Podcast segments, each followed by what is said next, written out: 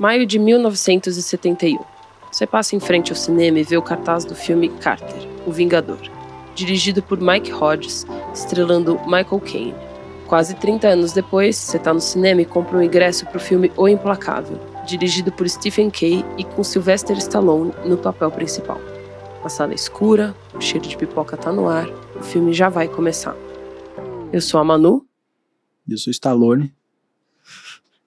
E esse é o A Procura do Remake Perfeito.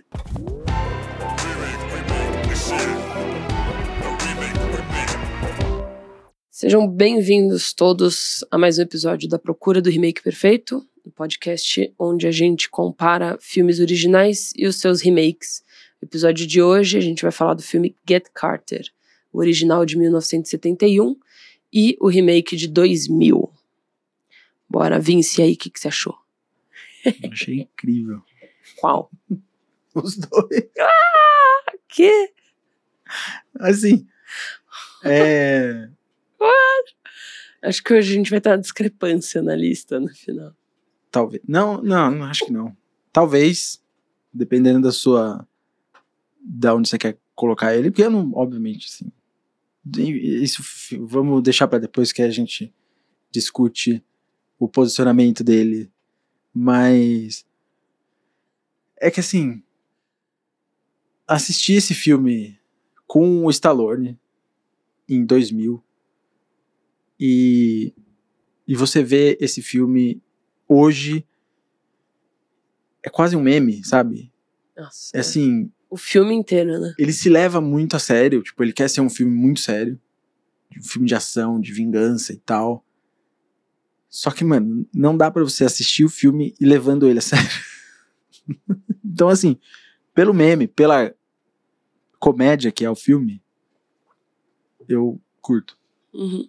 pelo resultado que acho que ele queria é, encontrar ali, aí, sabe, a gente pode analisar de maneira diferente. Mas eu achei interessante, mais no começo, assim, depois ele começa a ralentar demais. E, e, mas eu acho que ele traz pontos interessantes que são discutíveis em- na comparação com o filme do Michael Caine. Mas você não gostou, assim, nada, nada, você achou? Não, Eu acho engraçado assistir esse filme. O É, remake, né, no caso. Sim. Mas é isso, mas é engraçado que você tá lá assistindo e daí tem, tipo, o Stallone fazendo umas bocas e umas caras e soltando umas frases ali semi de efeito, porque não são tão boas como de filmes prévios ali, de outros filmes que ele fez. É. Então, é meio, sei lá, o filme. Eu entendo quando você fala, ele é, ele é um meme, ele é cômico por si só, assim, parece, né? Tipo, por tentar ser sério e, e tem uns negócios que você fala, mano. Não, a direção Mas- e montagem desse filme, é, ela é muito louca. E não tem. É tipo, coisa que você vê assim no Telequai hoje em dia, tipo, de montagem e, e aquele negócio. Não, de montagem no Quai, de Sim. TikTok e, e tal. De efeitos de também, né? efeitos que você coloca, às vezes, numa montagem. Que, e aquela coisa piscando na tela e cortando, enfim. Só que é o filme inteiro. Só que é o filme inteiro, Então, assim. sei lá, duas horas, uma hora e meia, assim. é cansativo. O começo do filme tava até meio que doendo, assim, um pouco. Nossa, mano, eu achei olhar. Bem bizarro. Sem contar que, tipo, não, minha, minha maior questão, porque é isso, assim, tipo, eu entendo a questão de, né, sei lá, o diretor pesou a mão dele ali, tá ligado? Ele falou, Hum. não, vou fazer o filme da minha vida, vai ser um puta filme de ação, eu vou usar tudo que o filme de ação tem pra pôr junto e vai ficar super legal, que eu discordo bastante, mas, tipo, tá ali, entendeu? E, ok, eu, eu não gosto do seu estilo de direção, querido, tipo, é um ponto, assim. Mas como filme eu acho ele difícil. Tipo, a gente assistiu de novo, né? O, o- esse é um filme que a gente não tinha, não sei você, mas eu não tinha visto nenhum dos dois. Não sabia nem da existência desse Eu filme. também não. Eu- a gente só descobriu quando a gente foi lá fazer nossa listinha de. A gente falou, ah, que filme que é esse? E descobriu que existia um filme chamado do. O que, que a gente fez? A gente pegou, foi pesquisando um monte de filme de remake que tinha. E aí a gente montou uma lista. E agora eu cheguei bem perto do, Do do microfone. microfone e eu, eu senti minha voz aqui.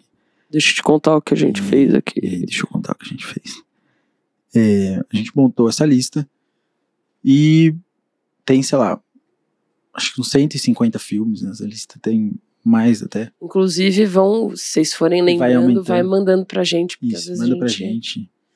descobre filmes novos a partir de indicação, porque E, e aí a gente coloca tudo nessa lista, tipo no Excel lá, e vai fazendo depois o sorteio com site na internet, a gente vai e coloca lá a lista inteira e vai tirando os filmes pra gente sacar, né? Tirando quando é o Fantástica Fábrica de Chocolate, obviamente que não foi um sorteio, a gente colocou ele pra não calhou de cair. cair na semana. semana. também. E. Mas assim. Então surgiu esse filme, eu falei, putz, é com Michael Caine, interessante, quero assistir esse filme. E o remake é com Stallone. E eu, assim, eu gosto do Stallone, eu acho. Também gosto. Eu cresci assistindo esses filmes, Rambo, é, os filmes do Schwarzenegger e Stallone Cobra. Então eu tenho o Jean-Claude Van Damme. Então, assim, eu gosto desses filmes, desses caras de ação dos anos 90. Aqui, o Schwarzenegger. O Schwarzenegger. O Stallone tava num. Não sei se uma decadência, sabe? Mas ele não, não era Não tava naquele auge que ele tava o auge que ele teve no 80, comecinho do- 90 dos anos 90 ali. Que ele vai fazer esse filme implacável. Depois tem um filme que ele faz que ele é um piloto de indicar. É horrível esse filme. Nossa, é muito ruim esse filme. Ele pega, ele sai correndo.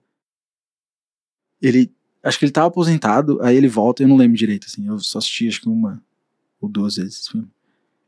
Ou várias vezes que apareceu na TV e eu peguei ele também, várias vezes. Mas ele. Acho que tava aposentado e a equipe chama ele fala: Não, preciso chamar esse cara pra voltar e tal. E aí chamam ele, ele vai lá entra no carro. E aí a forma dele mostrar que ele tá, tipo, ainda no auge, não no auge, mas ele é foda.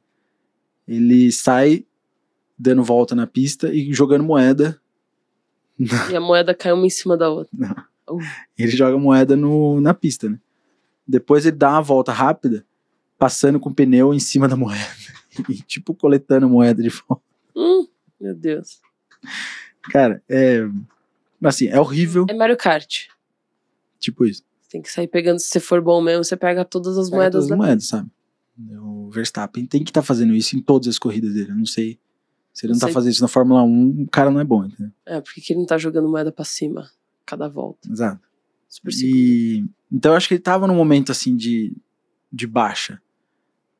Só que você tem a impressão que ele não ainda tava lidando com esse fato, sabe? De ele estar tá em baixa. Uhum. E aí ele tem essa persona ainda, tipo, que ele quer mandar do, do turrão, do cara que é tipo, é, tô aqui, eu vou mandar porrada e tal. Mas acho que também tem uma coisa de escolha de casting, que você vai escolher o, o Stallone porque ele tem essa coisa de ser o cara que, tem, o- que é turrão, é, Não, é o personagem é. dele, né? É, talvez ali não seja nenhuma escolha tanto dele de falar, eu quero ser assim o meu personagem. É, ele quis entrar pra fazer esse filme, né? E eu acho que até o roteiro era um pouco diferente ainda quando ele assinou. Era mais de. Acho que. Não sei se ele era mais violento, mas assim. Ele tinha uma. O- Ele mudou depois um pouquinho quando ele foi ser filmado tal, produzido. Uhum. Mas o que tem, acho que momentos que eu acho interessante, entendeu? E. Mas assim, eu não sei, eu sinto essa. Eu não sei se você sente isso também. Tipo, que ele tava. É diferente, por exemplo, do rock do, Creed. do Creed. Ou o Rock 6 ou o Creed. Quando ele tá renascendo, sabe? E ele tá fazendo coisa. É óbvio que ele já tava fazendo coisa antes, já, Uhum. já tinha lançado os é, Expendables lá. Mas ali ele já sabia que ele. Putz, minha carreira eu já não sou mais aquele cara, então Sim. deixa eu desconstruir um pouco a minha persona, sabe? Aqui ele ainda tava, tipo, querendo manter, assim, essa coisa dele. É, é, não, mas o, o que eu- o que E aí você pega tava aquelas imagens dele, tipo, fortão. É, não, eu, eu acho que lógico que tem, porque o Stallone com certeza tem uma voz no filme, sabe? Mas o que eu tava querendo dizer é que na hora de você fazer o casting e aceitar um ator, ou cogitar um ator ou não, Ah, você escolhe o Stallone porque ele passa essa, essa Ah, ideia. cara, é, tipo, sim. ele tá Nos anos. Exato. é nativa, que nem escolher o meu querido Jason Statham. Então, mas, mas, tipo, ele, se, ele acho que se hoje um esse filme carga, fosse feito de novo, 20 anos depois, ele seria com o Jason Statham. E, e de volta em- na Inglaterra. Talvez de volta na Inglaterra. Ia ser interessante saber. Ver A Manu ia. É. Por favor, quem é que tem. o- A Warner, não sei quem é que tem a- os direitos desse filme. Vamos um providenciar. providenciar. A Manu tá esperando o filme. Mas é assim, interessante. O Get Carter com o Jason Statham. Sim. É, porque, porque é isso, né? Eu acho que tem uma coisa que eu acho interessante comparando o remake e o original, que é o personagem principal. E você tem uma coisa do o Michael Caine no, no original que é quase. É quase um. um, um sei lá, um, um 007, um James Bond pré-Daniel Craig, que o cara ele tem uma cara mais refinada, ele tem o jeito dele de fazer, e nananã, e ele se Uhum. veste bem, e tem todo o negócio. O, o Stallone não, ele já é esse cara que é enorme de forte, mas assim, tá bom. que usa esses ternos com a gravata e aquela blusinha bem anos 2000 com a que você vê a, A regata a embaixo regatinha da- embaixo, tipo é, é, na transparência da camisa, mas e, e que e que apanha e que fica todo sangrando e que fica suado e que tipo quando perde a cabeça ele realmente perde a cabeça e daí você vê aqueles efeitos muito loucos de Uhum. de coisas, sabe? De, é, então eu acho que tem uma coisa assim dele de diferença de personagem principal que eu acho interessante e que eu acho que começa a partir do ator, sabe? E que se você traz um Jason Statham pra fazer agora, você vai ter um terceiro tipo, sabe? Que talvez se aproxime mais do Michael Caine no começo, mas mas ele é um cara que apanha também. Ele, ele geralmente ele consegue trazer um pouco mais dessa classe, Uhum. mas ele é um cara que apanha que nem o, o, o Stallone, mas talvez não tanto quanto o Stallone nesse filme. Ele ia ser interessante, porque falando única e exclusivamente, hipoteticamente, de algo que nunca aconteceu e provavelmente nunca vai acontecer, que é o Jason Statham fazer esse filme. Fazer o Get Mas terceira. ele. Eu gosto do Jason Statham. Eu acho que hoje em dia ele tá muito nessa vibe de, tipo, ser um herói de ação também, que era onde o Sylvester Stallone tava Uhum. e, antigamente. Então eu não sei se ele ia se colocar numa posição mais vulnerável. Sim. Não que o Michael Caine esteja numa posição vulnerável, porque ele não não tem isso, mas ele é mais é, duro, né? Ele é mais É. é, não é nem Não, ele, ele é mais. elegante, não é nem isso que eu quero dizer, mas ele é mais Não, ele é mais. Sabe o que, que. Fazendo uma comparação, tipo, do filme que a gente viu semana passada, assim, mas a gente assistiu O Assassino, o filme novo do Finch. Uhum. Eu acho que ele tá mais um pouco naquela leva, sabe? Que ele tem uma ira. é, eu gosto da cena lá que ele descobre o que rolou todo, por que, que o irmão foi morto finalmente, o que aconteceu com a sobrinha dele e tudo mais. Eu gosto, é uma cena que eu quero falar depois, porque eu adoro a construção dela no original. Eu gosto de como o, o coisa dele é, ele fica puto. Mas primeiro escorre uma lágrima, Uhum. E você vê no olho dele isso assim, tipo, ele passa isso muito bem. E depois ele fica puto, não é que ele perde a cabeça, é que ele, tipo, mano, explode, assim, ele vira É. um, um monstro, sabe? Tipo, é, o negócio fica mais pessoal ainda, né? Duplamente pessoal. E, e que é diferente do que acontece com o, o nosso menino Stallone, né? Porque ele fica meio, "Ah, nossa, e que eu acho que o, o, o, o Statham, acho que ele estaria no terceiro ponto, sabe? Eu não, sabe, não sei se acho escorreria uma lágrima do olho dele. talvez ia ser a intersecção dos dois. Exato. Eu acho que, tipo, por exemplo, ele não deixaria escorrer uma lágrima do olho. Uhum. Apesar dele, tipo, ser um ator que, ok, pode ser que faz isso, mas assim, não, eu acho que ele teria uma outra, uma terceira interse- inter- interpretação que talvez fosse mais, mais seca, mais, tipo, levantar dando tiro sem deixar escorrer a lágrima, mais Michael Caine, só que sem essa vulnerabilidade ali nesse momento. O.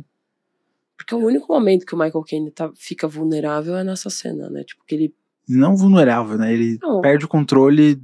Não, não, Da- mas, mas vulnerável no sentido de, tipo, o olho dele enche de lágrimas. Ah, sim. Escorre sim, uma. é. Tipo, ele tá vulnerável, Vulnerável, naquele momento. Sim, É entendi. um momento que tá só ele, que ele tá sozinho, mas que ele, sabe, rola essa coisa. É. O resto do filme, o irmão dele Emocionalmente, morre, ele vê a cara, vê o caixão, vê não sei o que lá, ele não, Ele não mantém pisca, assim. controle, É, ele vai ele tá ali seguindo. por uma razão muito clara, que é vingança, descobrir o que aconteceu, né? É. Esse é o momento de... O filme, os dois filmes são muito parecidos. É, o enredo deles é o, o irmão do Carter morre em um é feito pra parecer que ele se jogou do carro do penhasco e Que ele E tava afogou, bêbado e, ele tava bêbado, se jogou. se jogou no carro com o carro e no outro foi parecer um acidente de Batendo uma estrada que ele bateu numa árvore bêbado também. bêbado também. E o Carter fica assim, ele já trabalha meio que pra uma máfia, não sei, alguém. É, um é de cassino, o outro é, de pornografia, né? E, e aí, um em Londres e um, no remake ele tá em Las Vegas. E aí, ele vai pra cidade natal dele Que é onde o irmão morava e aconteceu tudo isso. pra resolver esse crime que ele acha que foi assim. Ele tem um, um Feeling. feeling. Que foi, não foi, sabe, ele não morreu como um acidente. aconteceu alguma coisa aqui eu quero descobrir. Então ele vai começando a investigar, investigar, investigar, até ir desvendando pontos e desvendar algo, acho que maior do que ele não esperava que, Que é de motivo. acontecer. né? Que é a motivação pra ele meio que nos dois perderem o não perderem o controle assim, mas partirem pro Rebento. pro rebento. partir pro rebento, partir pro rebento é uma coisa que eu uso no videogame, que eu não sou stealth. Eu não gosto de jogar eu jogava como chama aquele filme, aquele jogo do Puta, é do Xbox. Hum, Não sei se não tá dando nenhuma dica, só que é do Xbox, daí eu não consigo ajudar. Não, é. É onde você tem que fazer as missões em stealth e tal. É tipo o Metal Gear pro, pro Xbox. Esqueci o nome. Mas enfim, é, tem, um, tem um jogo que você tem que fazer as missões. O Metal Gear também é um jogo que você pode fazer as missões em, em stealth. E aí, obviamente que em 0.2 segundos de missão eu já tinha explodido tudo e tinha partido pro rebento. Então, por isso que a Manu fala o partir pro rebento. Mas eles partem pro rebento e aí eles. é, mas eu acho interessante a formulação dos dois, porque no tem uma diferença clara de direção dos dois filmes, que Nossa. acho que é uma coisa que a gente pode falar, Uhum. que a gente vai falar, porque é muito interessante você ver isso, porque o, dois, o filme, o remake, parece que foi assim. Os anos 2000 estavam esperando esse filme acontecer pro ano o 2000 começar, entendeu? É. Ele foi lançado, sei lá, em novembro, e aí os anos 2000 falaram assim, cara, não, peraí. Tá vindo um filme aí, Get Carter, com Stallone, que esse filme vai ser o, a referência dos anos 2000. E que o assalto à 13 terceira ali, o remake, parece que bebe ali, mas ele consegue segurar um pouco mais a mão dele, né? Nos efeitos ali, tudo. Não, isso, No exato. começo. Mas ele fala, não, Mas- sabe o que a gente podia fazer? Não enfiar o pé na jaca. A gente podia, tipo, enfiar a, a unha, assim, sabe? A pontinha do dedo. Mas acho que o pé na jaca o Get Carter já fez, né? A gente não precisa mergulhar ali, né? E. Mas é, sabe esse sentimento assim, que ele tava os anos 2000 esperando esse filme acontecer pra começar de vez. E. Porque é muito. Datado. É muito datado. assim. Você começa esse. Datado. Datado. Datado. Mas é. Você começa esse filme. E assim. É uma montagem, é um papo, sabe? É, são, é uma atuação que ficou ali nos anos 2000 e o Assalto à 13 terceira DP tem Figurino, né? Tudo. É, aí o Assalto da 13 terceira DP, sabe, tem ali, tá bebendo desse mesmo éter que, Sim. sabe, permanece nesses anos Então. e quer ser cool, sabe? Eles querem. E- Mas é muito engraçado que você vê isso. Por isso que eu acho que ele é engraçado, entendeu? Sim. Ele perdeu a. Eu não sei se quando ele saiu. Você vê que ele não é muito curtido. né? Nem um pouco, E muito crítica e curtida, tal. né? Eu- é, mas Rotten Tomatoes e tal, eu não levo muito isso em consideração, tanto que eu, eu acho que eu gostei mais do filme, com certeza acho que eu gostei mais do filme do que você, Sim.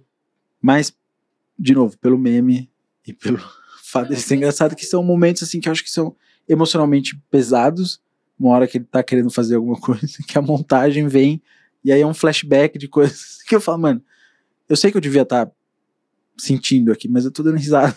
Sim.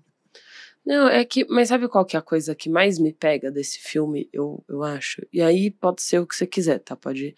Porque assim, é. Tipo, sim, eu não gosto da direção do filme, eu não gosto desses, tipo, efeito. Eu acho que. é, tanto que é uma coisa que, assim, no. no no, décimo, no assalto à décima terceira já me incomodava, mas já era uma coisa que, tipo, não, beleza, no começo do filme, é, é, é um negócio que é da época, be- é que esse é o filme inteiro. Então, ok. Mas não é isso o que mais me pega. O que mais me pega é que, cara, eu fui entender o que estava acontecendo no filme. Porque são muito, muitos personagens, esse é o primeiro ponto. Uhum. Mas eu fui entender, tipo, o que estava acontecendo nesse filme quando, de verdade, quando faltava, tipo, 15 minutos pra acabar, quando ele tava matando as duas últimas pessoas da lista ali, sabe? Aí eu comecei a, tipo, No remake. no O remake, remake, o. Puta. O Mickey implacável. Rourke, né? Hã? O, quando era o. O Rourke. Não sei do que você tá falando. O Mickey Rourke, o, o ator. E o. Os dois do final. O cara do óculos Uhum. e o. E o Riquinho. o Riquinho. É tipo, foi nesse, nesse momento que eu entendi. E até agora, assim, o Michael Caine, tenho ideia do que que, do que que ele era, entendeu? Parece que é só pra falar, não, agora a gente mata o Michael Caine no final, tipo, vai ser, sabe, completa um ciclo, assim, porque... E tipo, eu falo, mano, que porra que ele tava fazendo ali? Por que que ele tava querendo a fita, sabe? Tipo, o que que Não tem a ver sentido, uma é. coisa com a outra? É. Então, tipo, pra mim ficou muito assim. E aí tem uma coisa que acontece nos dois filmes, e que eu acho que não precisa também, no sentido de, tipo, não faz. não muda nada na história. E parece que fica mais confuso, e eu entendo que seja pra, tipo, ah, não, é um conflito a mais, é um ponto a mais de pressão em cima do Carter. Mas que é a coisa do. Que ele. a mina que ele pega na hometown, não, na, em Londres, na Uhum. cidade onde ele trabalha, que é a namorada do chefe dele, e que daí o chefe manda buscar ele, porque depois ele descobre que a namorada dele estava traindo ele com o Carter e não sei o que mais. E que, tipo, que é um negócio que eu falo, cara, você não precisa disso. Porque do nada aparece uma pessoa que eu vi no começo do filme, que eu não lembro quem é, falando, não, porque me mandaram te buscar, e eu falo, mano, quem que mandou você buscar? Eu não tô entendendo o que tá acontecendo. No outro até fica claro um pouco no, no original, um pouco mais É, rápido, isso mas que eu não falar. sei se é porque eu assisti também o outro e eu entendo, já sei quem, que tá quem é- mandando, é. sabe? Então eu, eu sou meio imparcial nesse sentido, porque eu não sei se é porque tá mais claro mesmo, ou se é porque eu já sei mais ou menos o que tá acontecendo. Mas. Só que no, no filme do Stallone, tipo, fica tudo muito jogado. Parece que ele, tipo, Uhum. tá mais preocupado em, em fazer uns cortes muito loucos e, tipo, e uns planos tortos e, e usar uns efeitos, sei lá, e, tipo, mostrar a mesma cena de do mesmo ângulo repetidamente 27 vezes, assim, do que em, tipo, falar assim, putz, sabe o que eu podia fazer com essa história? Fazer ela fazer sentido. Desenvolver ela pra uma cena se conectar à outra de uma forma minimamente. Mas é, é isso, porque assim, o no original, essa parte do da traição ali, ela tá, tipo, informando o personagem do Michael Caine, que ele vira do Carter, que ele vira e fala pra sobrinha dele, ah, eu tô indo com a minha namorada pra América do Sul e tal, você não quer ir com a gente? E aí você fala, "Ah, ele tem uma mulher e tal. Mas não precisa mostrar ela, não precisa ser a filha, não precisa ir a galera caçar a filha, não, a esposa, não precisa. No, não, mas eu acho interessante caçar, porque é, tá informando o personagem. Uhum. E não é uma coisa que eles estão perdendo tempo. Tipo, tem uma hora que ele chega. é, e, e aquela cena que ele chega na casa que eu acho engraçadíssimo que ele tá. Ele chega lá no bed and no hotelzinho que ele tá ficando lá na casa da mulher Uhum. e fala que vai ligar, fazer uma ligação pra Londres. Ele senta ali conversando com a mulher e conversando com pega o telefone, a mulher tá sentada na mesma sala que ele, ele começa a fazer um- uma ligação tipo sexting com a mina ali no, no telefone falando pra ela tirar o sutiã e tal, e aí ela tem aquela cena que ela fica tipo é, tira o sutiã e fica rolando na cama, que eu acho, mano, engraçadíssimo. Eu falei, assim. nossa, esse cara deve ser Deve incrível. ser muito bom. Ou ela tá pensando em outra coisa, cara. Porque assim, só dele falar assim, pensem quando eu chegar aí, a mulher tá naquele nível de êxtase, cara. Meu Deus, esse cara, tipo. pra quem tá vendo no YouTube, eu coloquei na tela, mas o, a cena do. É. que ela tá falando no telefone. Mas eu acho engraçado porque ele tá falando no telefone com ela e olhando pra mulher Sim, dona da casa. ele tá completamente provocando ela. Um, porque ele já quer pegar, né? Ele Ele, quer- é o então. cara mais mulherengo. e Não é Exato. mulherengo. Eu, eu acho que é, tipo, viciado em sexo, tá ligado? Sim. Porque toda mulher que ele viu ali, tirando a sobrinha dele e a Margaret, talvez porque ele tava completamente filha da puta, odiando ela, ele comeu. É. Basicamente. De cinco mulheres que aparecem no filme, três ele pega. Sim. é, é aquela cena. Na do- primeira oportunidade, do- assim. como assim, ele tá olhando pra ela. E, mas é isso, entendeu? Porque eu acho que isso tá informando o personagem. Ele é um cara que ele acha que ele tá no controle de tudo. Então ele acha que ele tá tendo controle, que ele pega a mulher do chefe dele, ele fala com a mulher do chefe dele, é, olhando pra dona da casa onde ele tá ficando, pra se, tipo, fala, mano, olha como eu sou fodão, vou te pegar também sabe? Já meio que, tipo, se engraçando pra mulher e tal, e ela fica super, ai, nossa. E, sabe, e- então isso vai, tipo, informando, vai trazendo muita coisa sobre o personagem. E eu gosto como é montado É, no, no filme original, porque aí o chefão descobre, manda os caras pegar ele, e eles chegam lá pra pegar o cara, sabe, o Carter, e, e desenrola isso também, então tem, tipo, pessoas querendo pegar ele agora, por isso chama Get Carter, Sim. de tudo quanto é lugar. Legal. No Stallone isso não não não é, sabe, feito no filme no, no remake. Isso aí mostra lá ele tá apaixonado por ela. É, ele tem uma outra pegada, tipo, ele tá acho que querendo trazer fala, o lado amoroso do do É, gangster, não, o- sei, o, sabe? O que me parece desse filme é que ele tenta trazer em toda oportunidade o lado. Olha como esse cara, ele é durão, ele é fortão, ele vai matar sem piedade, sabe? Ele vai não sei o que lá. Mas olha como ele é uma boa pessoa por dentro. Uhum. Olha como ele. é, ele ama. Ele se sente mal pelas coisas. Ele não sei o que lá. Ele tem, sabe?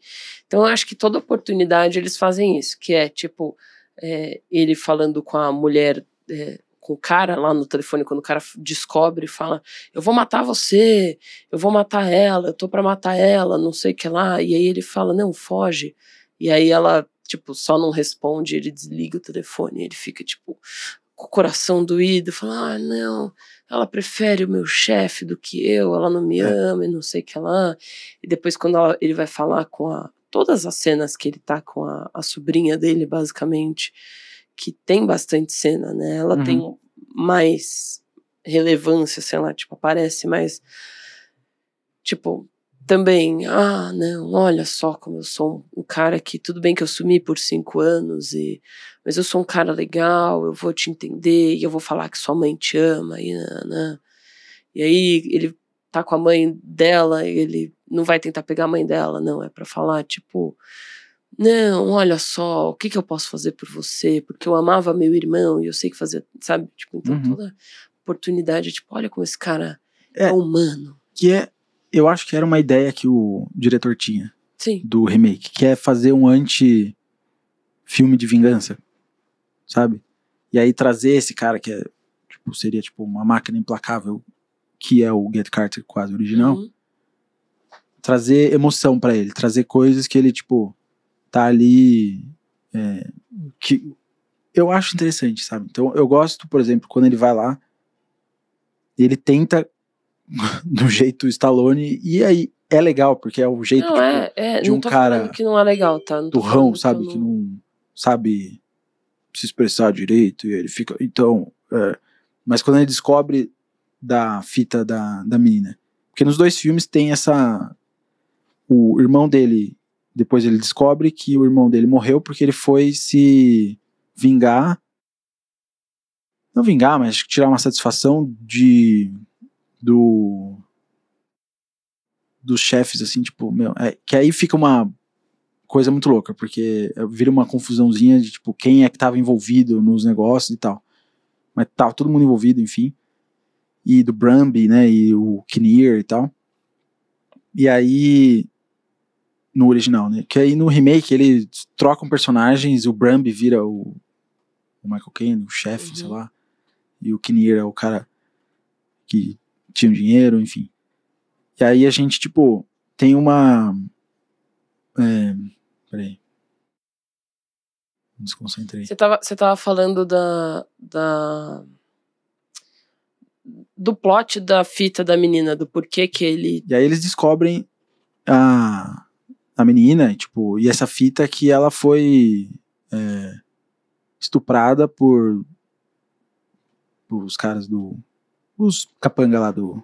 É, ca- em cada caras, né? filme é uma, é, uma, é uma pessoa que faz isso, né? Um é um amigo do, do Do pai dela, no, no remake é o amigo do pai dela, o- no outro é um, Um cara só é um que, é- cara. que, que é gosta Bramby, de né? pegar as minas e, e é isso. E aí. Mas que não sabe quem ela é, né?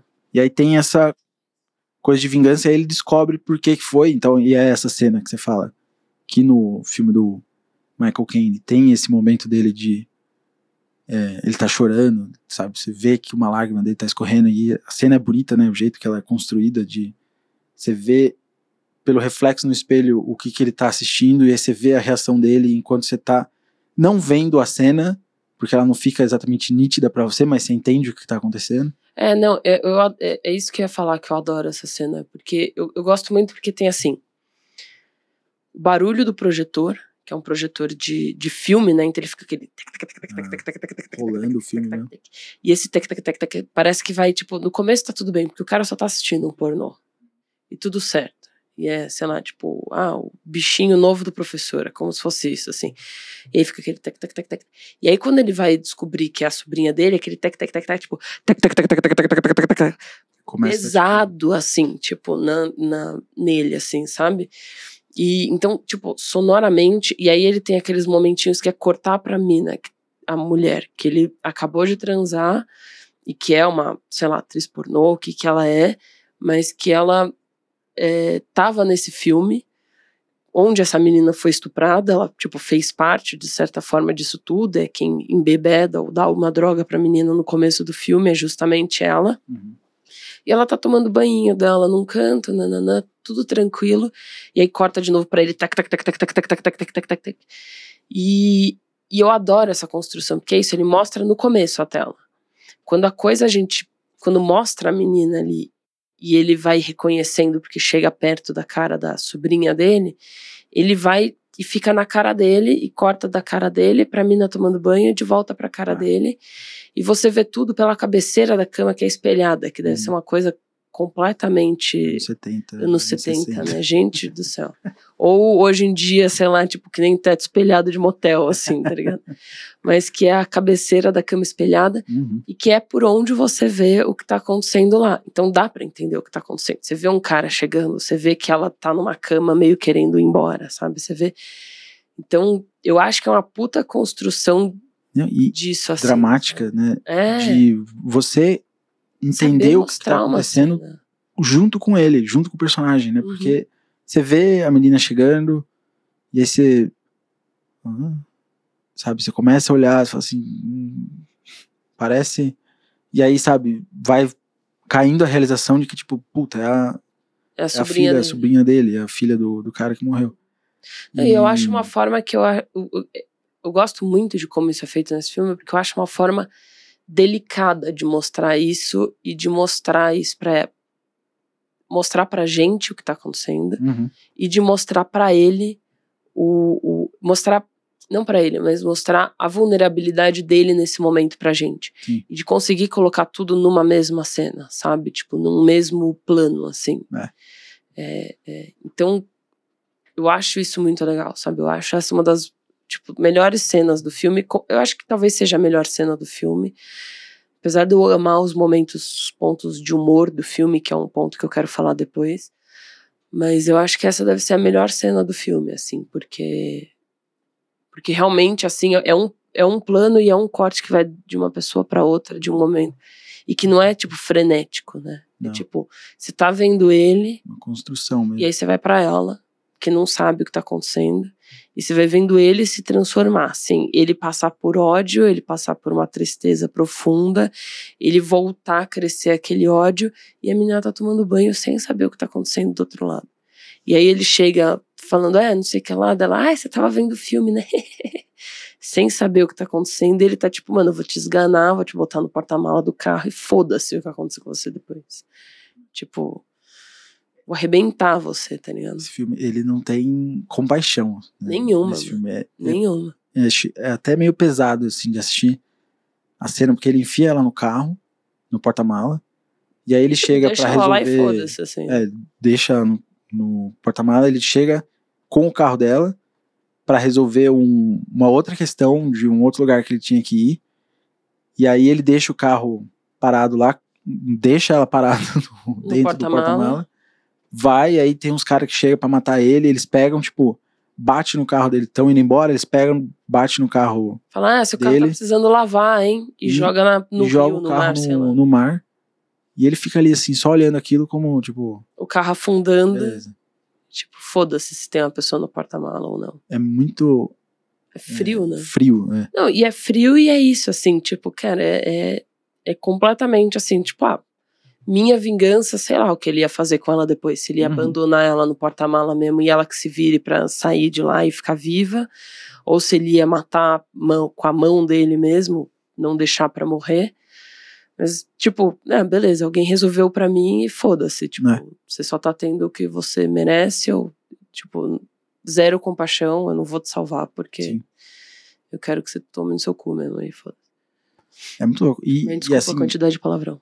É, comparando a, com o filme, com o remake, é aquilo.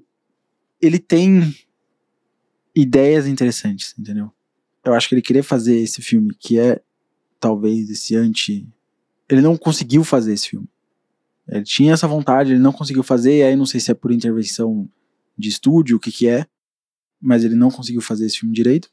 Então ele ficou um- uma mescla de tipo, não, filme de ação do, com Stallone, entendeu? Uhum. Mas também eu queria fazer. Então aí entrou algumas coisas, ficou meio truncado.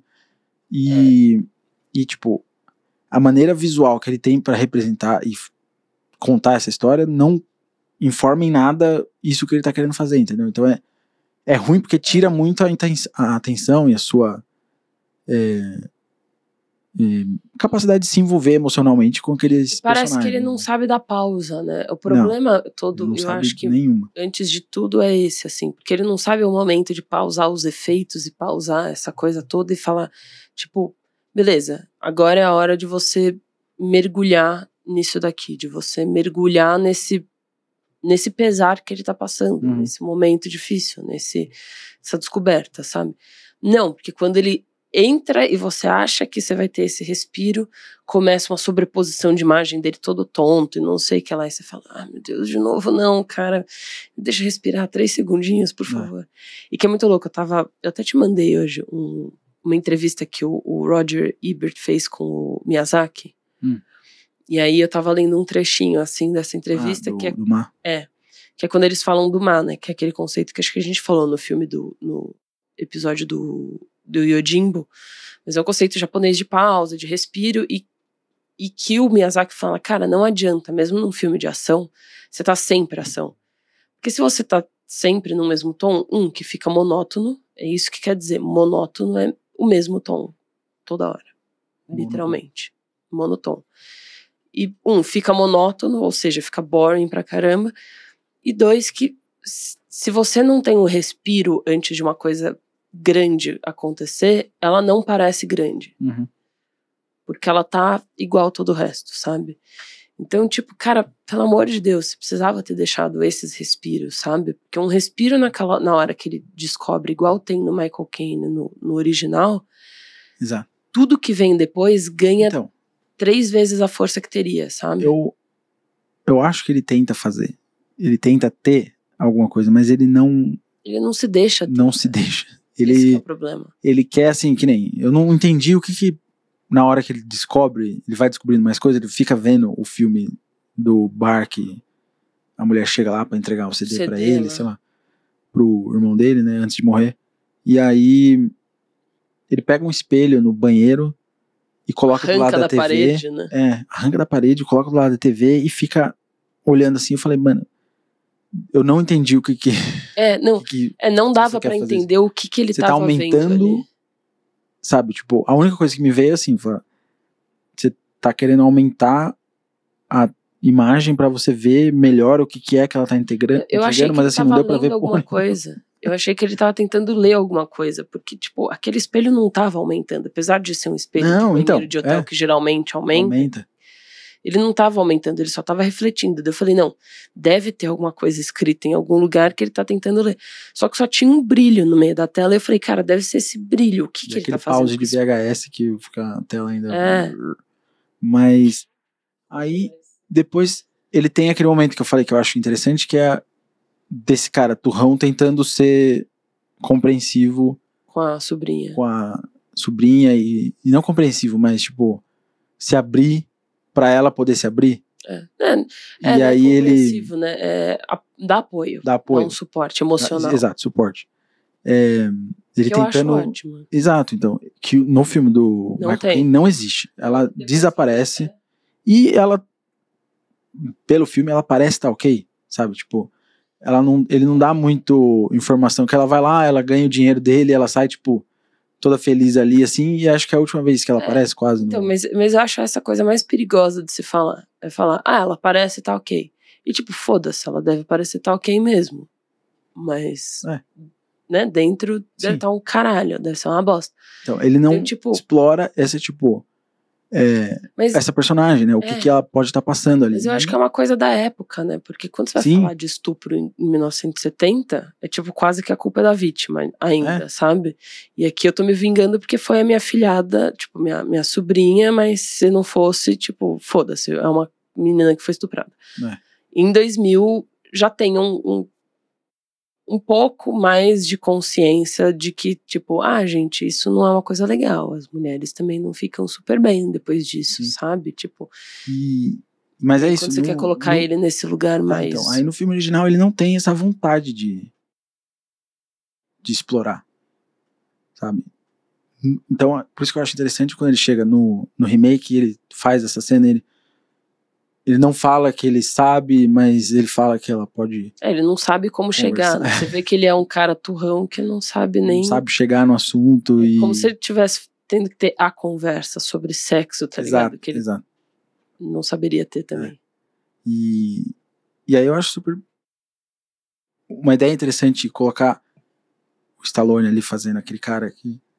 Ele, sabe, tá bem ali, sabe? Ele tá fazendo coisa, ele tá trazendo coisa, sabe? Ele tá mostrando essa dificuldade desse cara de conseguir passar esse sentimento, sabe? E falar assim, meu, eu sei que eu fiquei anos sem ver vocês, mas sim, tenta falar outra coisa que eles colocam também é a mãe, né, que tá presente ali Sim. no, no outro, ela não tinha mãe.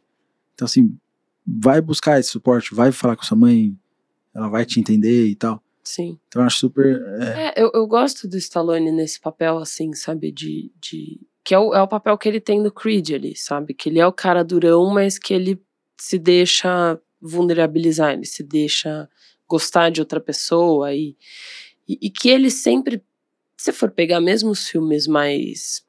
Ele tem a mulher que ele ama. E a mulher que ele ama, ele vai sofrer por ela. Ele vai, se precisar, deixa escorrer uma lágrima ali por ela, sabe?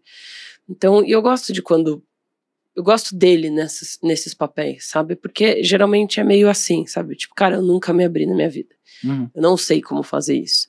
Mas eu me importo o suficiente, eu sou uma pessoa é, que não é um sociopata o suficiente pra eu querer falar com você sobre isso, né?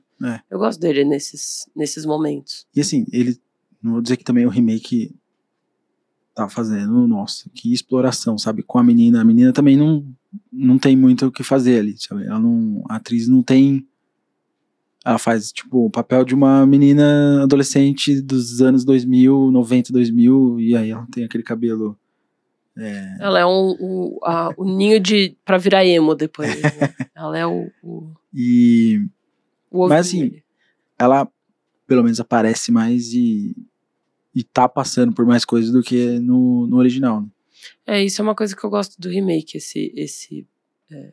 E que assim, é, tipo, eu gosto no remake, eu entendo não ter no original.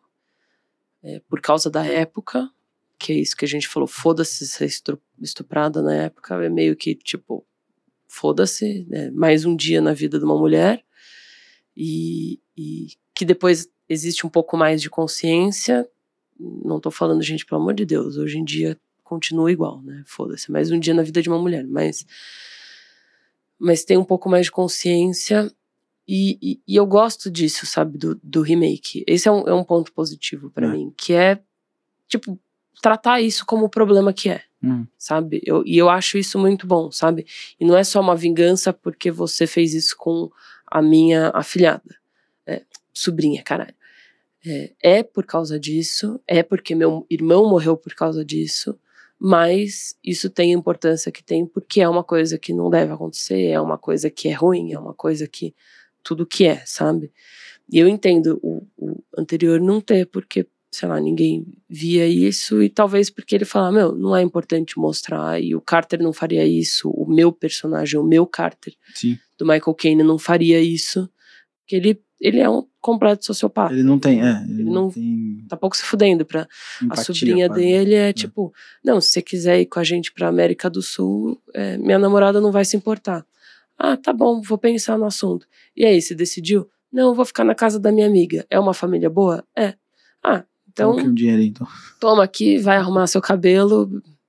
Adiós. Nunca mais te verei, provavelmente, tá É. ligado? Assim, ele também não teve tempo depois, acho que, de, de reencontrar com ela, mas Mas ele não foi atrás também. foi atrás. E ela não foi atrás. É. Porque o que acontece no remake é que ela vai atrás do tio.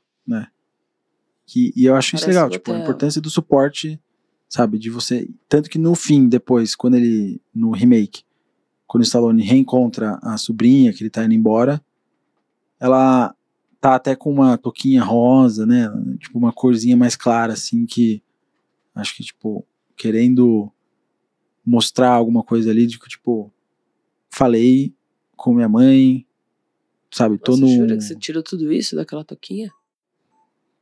Tô forçando a barra aqui. Eu, eu olhei e falei, nossa, que toquinha estranha. E Foi tudo, tá ligado? Parece, É. sei lá. Porque ela tava sempre mais com roupas é, pretas ou escuras e, e azul, sei lá. E aí.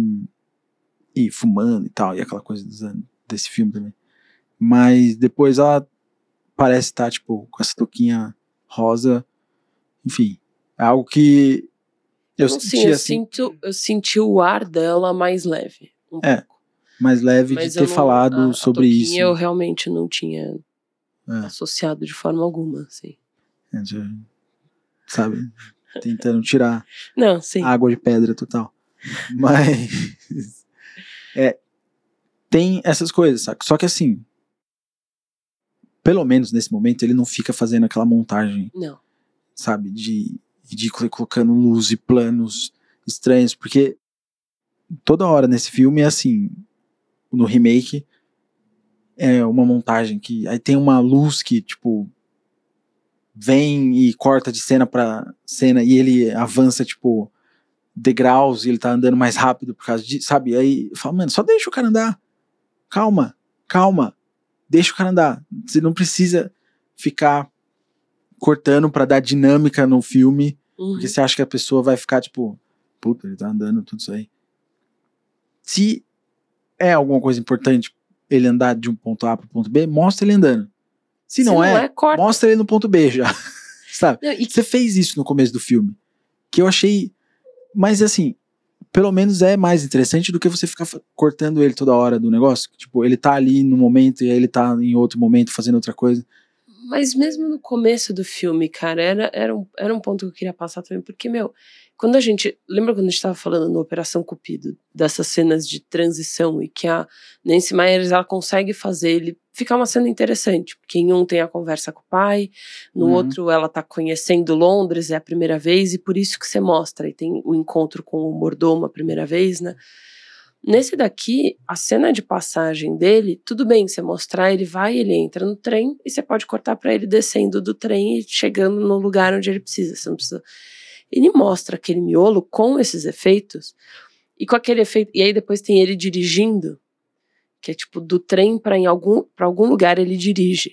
E ele dirige por uns dois minutos. E a gente só fica vendo ele, tipo, fumando assim e dirigindo, e aí fica andando pro lado e voltando, só que é o mesmo plano, a mesma cena, tipo, igual, assim, ele só Ah, é. reutiliza o negócio. E é um negócio que eu falo, mano, você não precisa mostrar. Tipo, você podia ter gastado esses dois minutos em ligar algum ponto, ao, algum ponto ali que eu falei que não Hum, faz o menor sentido, melhor, sabe? Não, mas o que eu digo, tipo, no começo, assim, que ele faz é. Ele tá, sei lá, batendo no cara na rua. E aí, do nada, ele já corta pra dentro de Ah, um sim. armazém. Aham. E aí, do nada, ele já corta, ele tá num cassino. Sabe? Isso, assim, que eu tô falando, que ele corta. Porque ele não tá mostrando o cara andando de um ponto pra outro. Ele tá cortando. Assim, eu falo, mano, beleza, você tá me botando no, no meio da cena e tudo bem, eu tô tentando Pescando correr atrás aqui. e pescando, e tudo bem. Só que eu acho que o grande problema dele é esse, porque eu acho que ele fica se repetindo em momentos que você não precisa, Uhum. e aí em momentos que você precisaria de uma ligação, ele, Ele ele só corta de um pedaço pro outro e fala: Ah, foda-se, É. você se vira aí pra entender o que, que tá acontecendo aqui, sabe? É muito louco. E aí, do nada, ele coloca um plano é, picado pra cima, você tá olhando e ele É, tá a saindo. câmera a torta o tempo câmera tá inteiro. torta, e aí ela tá saindo da sala. E por que, que essa câmera. O que, que essa câmera tá informando que ela tá torta desse jeito, sabe? Os reflexos, não né? Precisa. você tem um, um- algum significado quando. Sim. E aí, ele quer fazer muita coisa. E assim, pesquisando um pouco depois sobre ele, acho que era o segundo filme dele. Ele fez, ele fez um filme com Keanu Reeves, que eu nunca vi. E que foi o primeiro filme dele, assim, fez um curta e fez esse filme. E aí depois o segundo filme já é esse cara eh, dirigindo Stallone, com um budget muito maior, sabe? E eu acho que é assim, alguém que acabou de sair da faculdade ou quer muito fazer filme, ele entendeu coisas e agora ele quer fazer, sabe, ele quer ter estilo e olha meu estilo como é, ele quer informar muita coisa, porque ele aprendeu essas coisas, sabe? Então ele preciso botar tudo que eu sei assim nesse filme. E aí, mano, ficou assim um- uma, uma coxa de retalhos muito grande, sabe? De você não soube aproveitar momentos emocionais que você podia ter, dramáticos, e aí você quis correr em outros, você, sabe, quer fazer esse negócio dinâmica, o que é que a gente falou até nem no Operação Cupido também, mas no Suspiria, que o aquele personagem, o velhinho, Uhum. que ele vai andando e andando e andando e andando e a gente vai vendo essa caminhada dele que fala sobre cara, olha essa caminhada que ele faz todos Carregada os de dias, peso, né, mano? sabe? Só pra chegar lá, pra ver se a mulher dele tá lá, um dia ele, sabe, tem essa esperança de encontrar com ela. Deixa acontecer, sabe? Não é aquela coisa que você precisa toda hora você ficar cortando e, e é o mesmo papo que a gente teve naquele, não vou ficar repetindo, É. mas ele aqui ele fica assim, sabe, o tempo todo querendo preciso dar dinâmica, senão a galera vai ficar achando que é um filme chato. E ser um filme boring, ser um filme tedioso, acho que é o pior é, coisa pra esse cara. filme de ação também, né, pra ele. E aí depois ele vai virar diretor de, de TV. Ele faz filme pra TV, mas ele vai dirigir, assim, séries tipo Yellowstone, sabe? É, São séries, assim, pesadas, é, Sons of Anarchy, Uhum. é, Friday Night Lights. O cara dirigiu coisa muito boa, não, não é o único diretor, Uhum. porque Sim. aí em, série de TV geralmente você tem Tem série que tem um diretor só, igual Atlanta, que geralmente é o Hiro, Uhum. mas é, geralmente em série de TV você tem vários diretores que vão.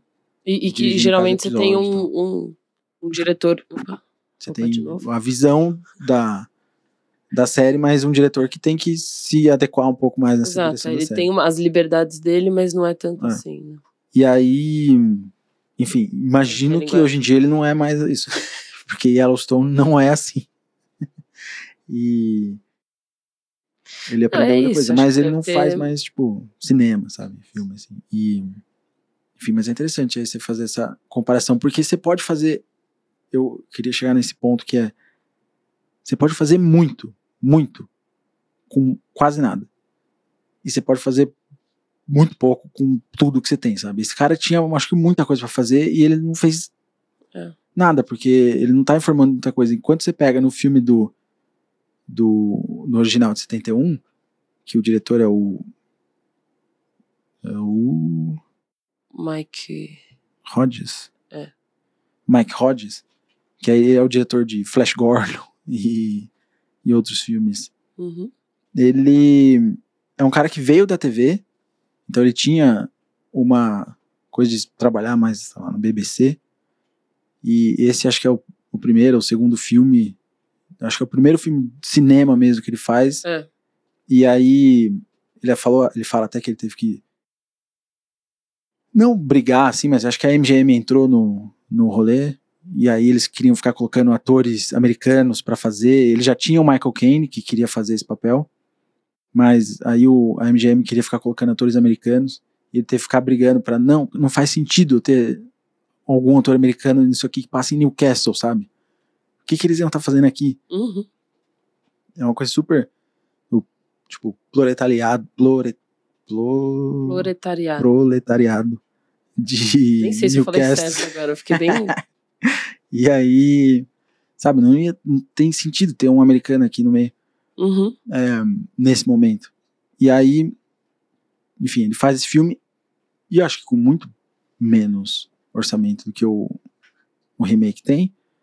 Mas quando você pega aquela cena que eu até parei e voltei ontem pra gente rever, que ele tá na casa, ele chega na casa do Brumby, e aí é um plano parado da casa, e é o Michael Caine entrando, o Carter entrando na casa, tem três, quatro janelas, uma janela embaixo, a Adoro. porta da casa, uma janela em cima, no segundo andar, e uma outra janelinha menor do lado dessa.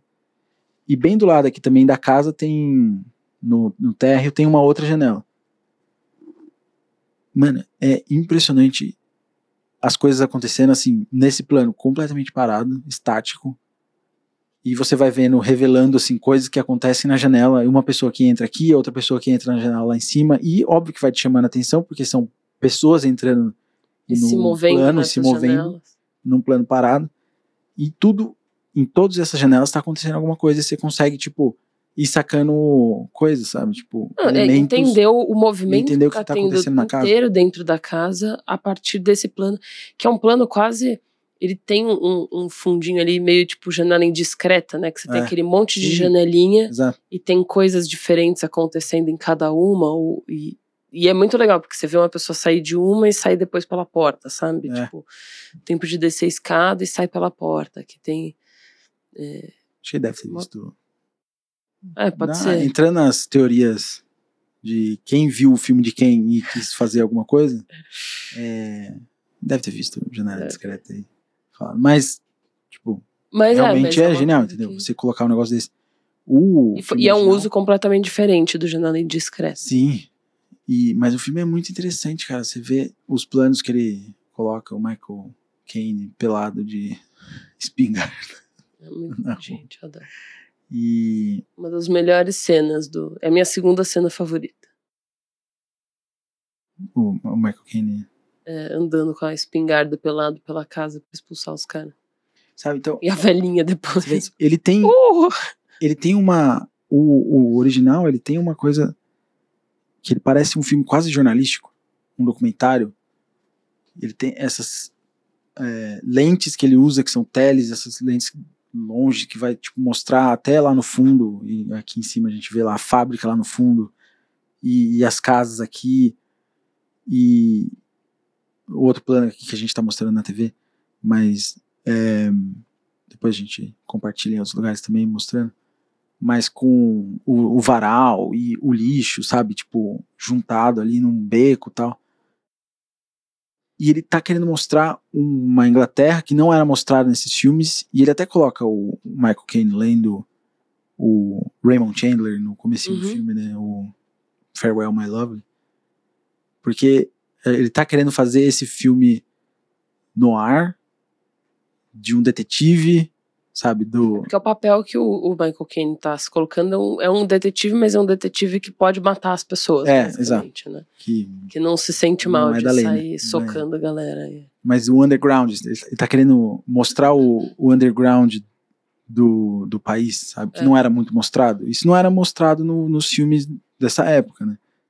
Que é outra coisa que eu acho interessante, assim, eu tava. Isso eu tirei completamente da crítica do, do Roger Ebert também, né? Mas que me fez entender isso, porque a crítica foi escrita em 71, quando saiu esse filme, né? Hum. É, vendo o remake e, e lendo, e ele tem uma coisa que ele fala que é tipo. Que é exatamente isso. Esse filme é um filme que mostra a vida e as coisas que estão acontecendo no proletariado de Newcastle, nesse caso, é, é, lá na Inglaterra. E, e o que eu acho legal disso e, e que ele coloca lá é que ele não só não são só esses planos que mostra que tem uma fábrica lá no fundo, que ele nunca vai passar por, esse, por essa fábrica, não Uhum. tem nada, mas que tem a fábrica ali. Mas é mostrar ele, ele deixa a gente ter um pouquinho do gostinho do que, que é essa vida, sabe? Então tem a, a galera no pub, a É. mulher que canta e sai beijando todo mundo, e aí depois uma das esposas de Briga. alguém que ela dá um selinho, fica puta e entra, e as duas começam a se socar no meio do bar, e tipo. É, é a, a, a vizinha, sabe? É a casa de um, é o, o, o, o espaço, sei lá, da balsa onde o outro tá, sabe? Tipo, então ele deixa a gente ter ali uns, esses momentinhos de vida, sabe? Uhum. Que eu acho que preenchem o filme e preenche esse mundo onde ele É. tá, sabe? Sim. Dá, traz, traz todo uma, uma, um recheio pro que tá acontecendo ali. Ah, e, e- e é muito louco, porque o, o Roger Ebert coloca dessa forma, ele fala assim, é, esse tipo de, de detalhe do proletariado é diferente, é uma coisa incomum num, num filme de detetive é, britânico. Hum. Geralmente a gente só tem, tipo, muito flash, pouca humanidade, um monte de movimento de câmera, mas nenhum sentimento sobre é, é, esse extrato da sociedade.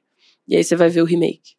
Que, é é exatamente é, isso. exato. Tipo, é só camera tricks e efeito especial e corte, não sei o que lá, e isso e aquilo. Uhum. E vida você não tem nenhuma. Você É. não tem, tipo, um, um feeling do. Tipo, eu não consigo dizer, eu juro por Deus, aonde. Porque eu não lembro se ele fala. Eu não sei em que porra de cidade ele vai parar. É, Seattle. Então, tipo. E eu não sabia, sabe? E por eu não saber que cidade era, não sabia se era uma cidade pequena ou grande. Aí eu Uhum. falo, ah, não, é uma cidade grande quando aparece um plano que ele tá de carro e que eu falo, ah, é grande. Mas eu falo, mano, porque foda-se a cidade, entendeu? Porque não, não, ela não tem vida, ela não é um personagem, sabe? E no, no original, ela é personagem. É, o que acontece nela, é, é, as corridas de cavalo, ele vai até uma corri- corrida de Sim. cavalo que tem aquele cara com sanduíche um- apostando com um é, hot dog na boca, sabe? É o Que é um dos caras que tava. cara que ele tá procurando, né? Não, não é o que ele tá procurando, não é o que ele que tá procurando ele depois também. Eu nem sei quem é esse cara, Não, é, porque eu me é perco. o Arnold, não lembro agora assim. É o, é o cara que ele tá procurando, que vê o Carter chegar, e aí ele sai correndo, e aí depois ele encontra o Eric É, o, o e, e fala com Craig ele, lá, né? É. perguntando sobre o. Mas que é, que ele tá com o sanduíche ali no meio, que ele se destaca, tipo, claramente, assim. Mas que é legal, porque você mostra ele tá lá, aí a câmera corrige e mostra o outro cara, que é o, o, o Craig, Eric, o Eric. o Eric lá, tipo, que é o que ele. Você percebe que ele também é importante, porque a câmera vai meio seguindo, mas eu acho, tipo, interessante que, e mais de uma vez, e depois, tipo, você, ele volta, vai encontrar o, o, sei lá quem que ele vai encontrar lá na, na corrida de cavalo. É, não na corrida de cavalo, mais pra frente, que ele atravessa a balsa, encontra o cara, tá apostando numa casa de apostas, hum, é ouvindo, é o Albert de novo, ouvindo as apostas lá, não sei o que lá. Então, tipo, você tem um feeling, sabe? E isso é uhum. é muito legal, porque isso é isso que eu falei, tipo, ajuda a, a criar essa cama da onde seu filme tá acontecendo. Então, ele tem esse aspecto meio documental do. Sim. Sabe? Da cidade. E até o plano, porque é interessante você ver esse filme assim. Ele. Ele é um primo de Dirty Harry. Os dois saíram no mesmo ano, uhum. sabe? Os dois estão mostrando coisas meio parecidas assim, também são, tipo, sobre violência e tal. E. E aí, o Carter ele tem essa pegada meio é, de documentário jornalístico mostrando sobre ali. E aí você vê o Michael Caine correndo, o Carter correndo. Não parece um filme de ação.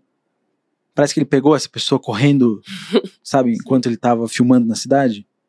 E o cara do carro do lado dele. Então, assim, não querendo dizer que não é bem feito, é muito bem feito.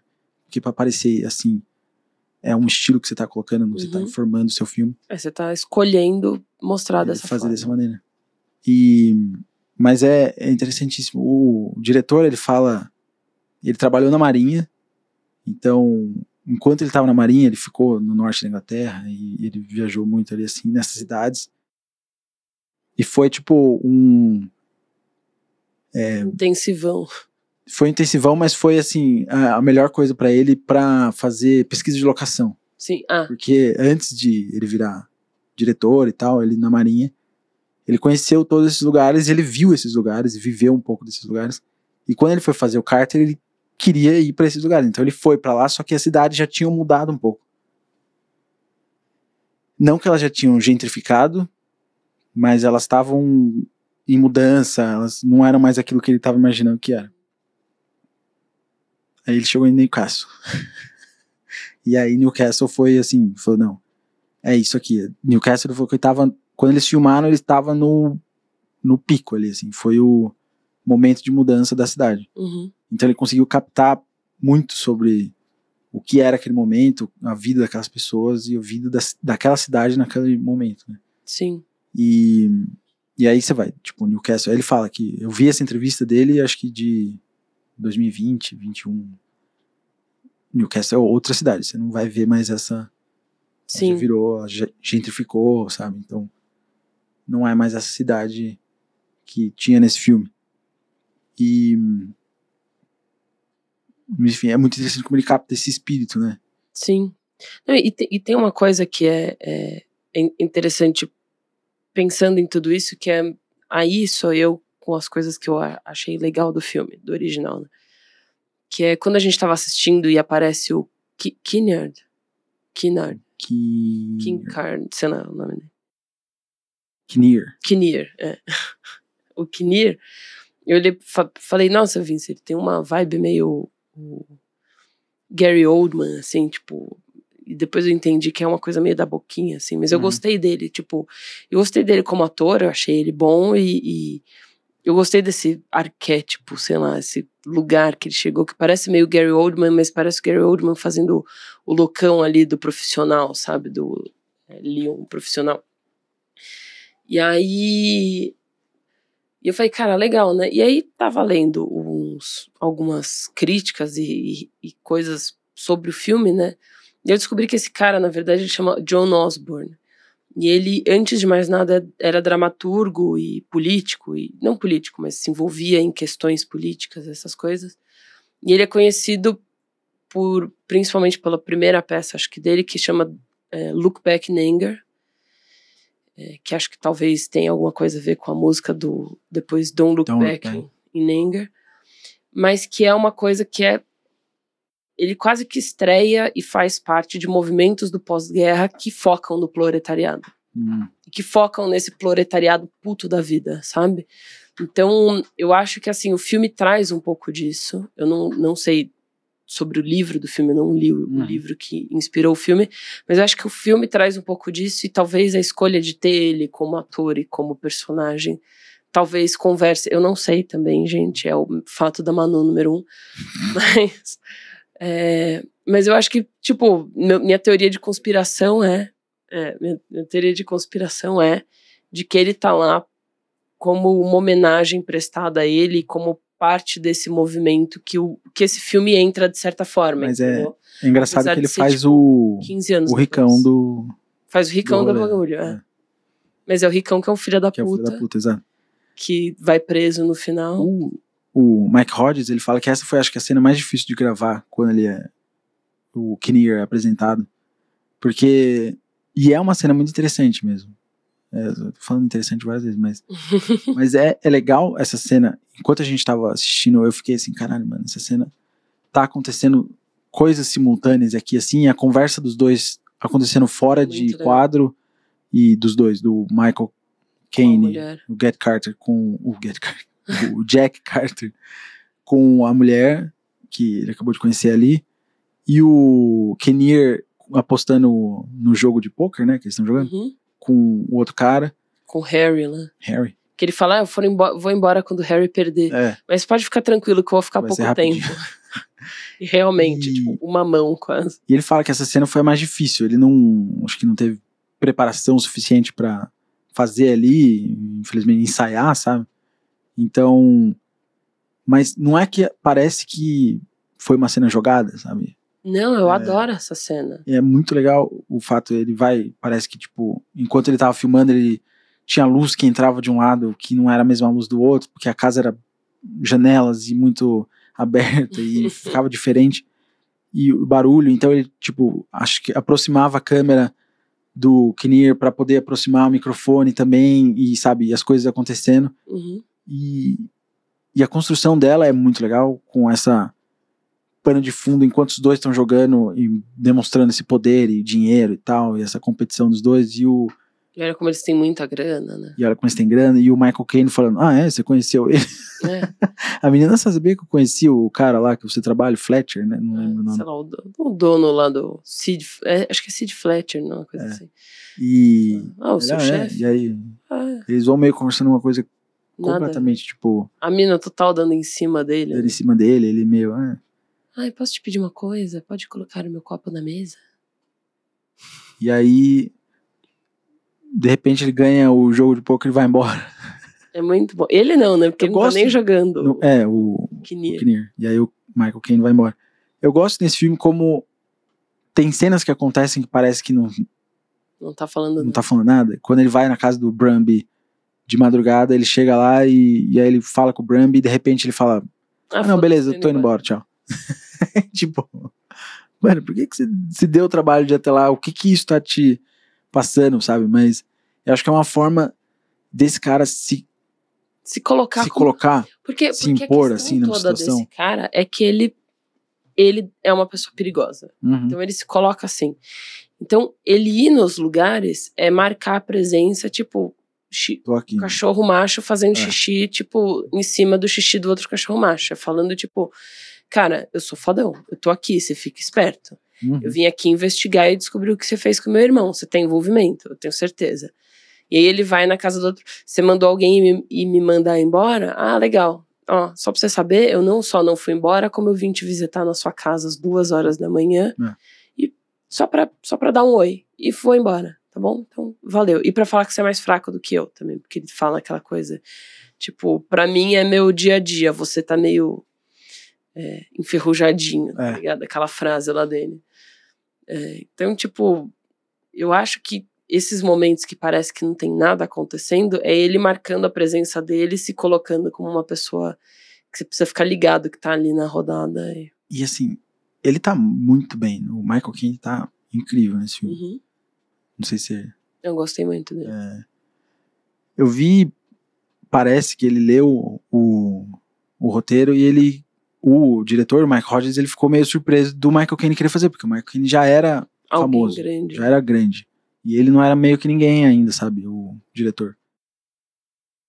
E aí ele, o Kane queria fazer porque ele se identificou muito com esse personagem de uma forma que ele fala que acho que ele- esse cara podia ser o, o Carter podia ser tipo o fantasma dele mesmo.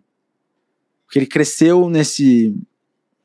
Acho que não Newcastle, mas acho que ele cresceu nessa região da Inglaterra. E, e ele tinha amigos, tipo, ele cresceu assim com amigos que estavam às vezes no meio do crime também e às vezes não tinha muita tipo Perspectiva. perspectiva de futuro e outras coisas e tal. E essa era uma vida que ele podia ter tido. Uhum, Então ele se sentiu muito compelido por esse personagem, sabe? A uhum. fazer e querer explorar esse cara, né? E esse é um filme de.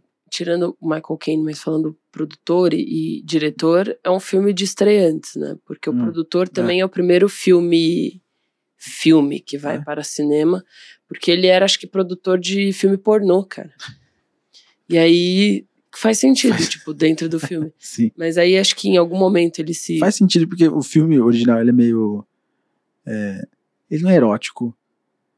Ele não é. Mas ele tem uma carga de. De peitos. de pe- É. Dentro, dentro da, da tabela de quantidade de peitos ve- versus tempo de filme, ele, ele tá num lugar alto, assim, porque ele consegue ter uma, uma quantidade de peitos alta, assim. Todos os filmes que a gente fez até agora, ele tá lá em cima, sozinho, no Monte Everest. né? Exato. Os, os outros estão lá no- na base. Lá embaixo. Mas sabe o que eu acho legal dele? É. Como, como o, o, o original, né? Porque, por exemplo, quando eu falo do assalto da 13ª DP, que tinha aquelas duas mulheres só pra ser um par de peito, Uhum. nunca aparece o peito das mulheres. Sim. Elas aparecem com saia curta, com decote grande, não sei o que lá, mas elas não, não aparecem nuas. Aí você toda hora tem um peitinho, tem um negócio acontecendo, só que são mulheres que têm um papel importante, que elas estão ali pra fazer a história andar de alguma forma, sabe? E que, tudo bem, aparece porque ele tá transando com elas, ou no final que ele vai matar a mulher e fazer parecer que o, o Uhum. Kimir que matou, que ele manda ela ficar pelada lá. Mas, tipo, parece que tem um propósito, sabe? Elas não são, que nem eu falava no coisa, um pedaço de carne que tá ali pra atrair os machos, tá Sim. ligado? Tipo, óbvio que faz parte. Que sim. É. Que, que isso faz parte do negócio. Mas elas têm um papel maior do que só ser isca pra macho, sabe? Tipo, é, então eu acho isso muito interessante. Então eu, eu falando, brincando na tabela de peitos por, por minuto de filme, que ele tá muito lá em cima, mas não de uma forma negativa, entendeu? É só porque realmente tem muito peitinho no filme. Mas, Sim. E. mas é isso, mas eu eu acho legal porque é isso, tipo, é um diretor que tá fazendo o primeiro filme, filme, Uhum. não que ele nunca tenha dirigido, mas é, nesse em cinema, né? É um produtor que sai de filme pornô e, e vai fazer também o primeiro filme de cinema. E é um filme super legal, cara, super bem feito. É. Parece que ele fala. Não sei se ele fala exatamente isso, mas como se o Carter fosse, tipo, um produto sem futuro da própria. do ambiente dele. Uhum. e da infância dele. né? E ele conhece esse cara. Então ele quis fazer esse personagem. E também porque, assim, ele viu o filme e falou: Meu, geralmente gangster em filme aqui na, na Inglaterra, aqui na Inglaterra, lá na Inglaterra, pra ele, aqui, mas era representado ou como uma coisa engraçada ou como um estúpido. Ele falou: gangster não é nenhuma das duas coisas. Sabe? Então ele quis, tipo, ter essa. em, representação, ele quis colocar esse cara que ele conhece, conheceu ou achou que poderia ter virado e, e realmente fez uma coisa que acho que talvez até aquele momento era meio nova, sabe? Sim. É, E, e eu acho interessante pensando na história do filme, como assim, se for pegar, tirando as, a- sei lá, as duas prostitutas que tem no filme, a Doreen, né, que é a, a sobrinha dele, e a sei lá, a dona da casa, aquela que ele fica, que ele pega, sei lá, tipo, todo mundo no filme é gangster. É. Basicamente. Ele é gangster. Só que ele é o gangster que tá lutando pela coisa boa, entre aspas, que é mataram meu irmão e depois estupraram minha sobrinha. É, né? Ele provavelmente é uma pessoa horrível, Exato. mas ali naque, Nesse contexto, entre várias pessoas horríveis, ele tá fazendo alguma coisa que ele tá lutando por algo. é, a vingança ali que a gente se é, junta com ele, né? É, ele é colocado como herói, né? Então a gente E é uma vai junto mesmo. é interessante porque é tipo quase uma desconstrução do noir, porque o noir ele tem uma coisa, sei lá, é, faz um tempo que eu não leio o Raymond Chandler, mas Ele tem. Mas Essa um detetive coisa- desses nunca vai ser o, o cara mau. Ele sempre vai ser o cara. É, ele Pode ser escroto. solucionar. Ele- Ele vai solucionar o, o problema. Ele vai passar por muita coisa ruim Uhum. pra solucionar o problema, mas ele vai chegar no final e é o cara que é, saiu bem no final, entendeu? No, nesse filme é o contrário, né? Ele, tipo, tá sempre bem, tá sempre no controle.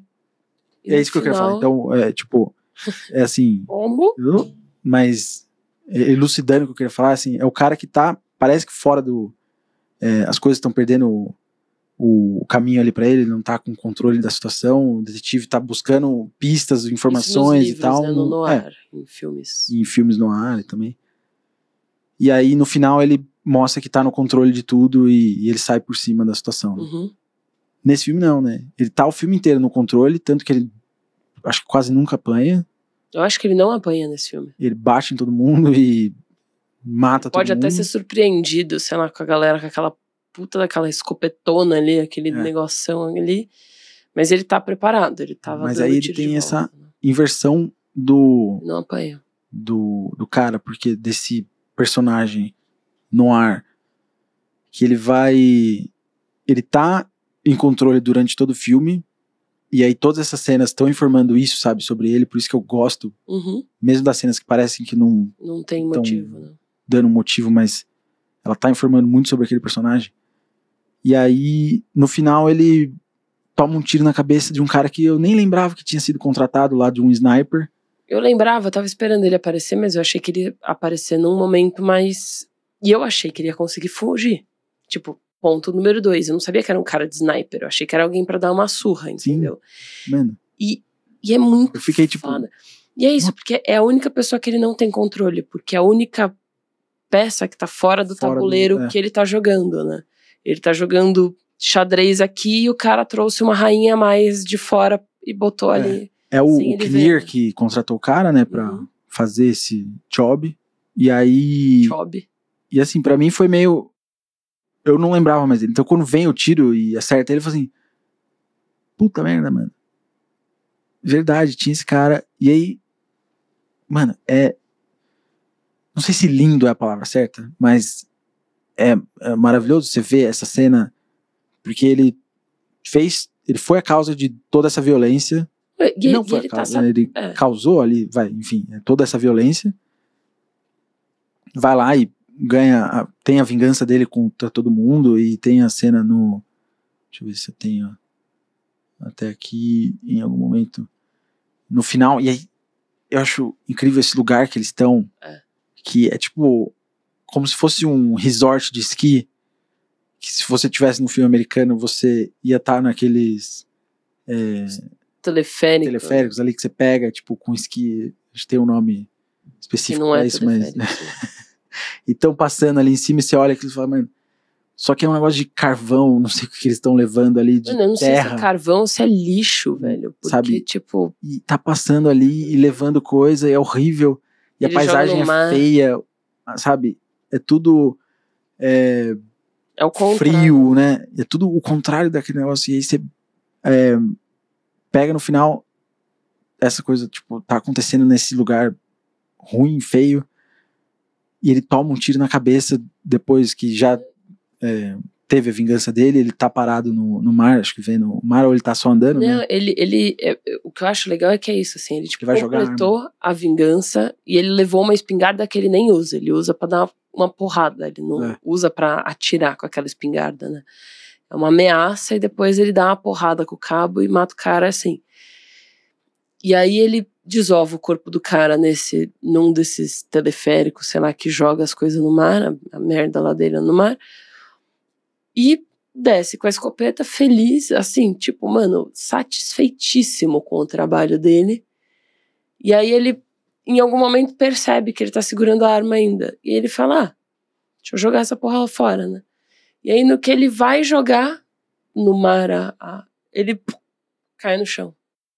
Ele toma um tiro e o cara que, o atirador, só sai andando, tipo, É, no desmonta a trabalho, tchau. ali. saiu andando. E aí a gente termina o filme com o Carter no, Na beira da praia. na beira da praia, tipo, tomando a aquela água que deve ser geladíssima. Na, Coragem, ficar na ali cara. imóvel, hein?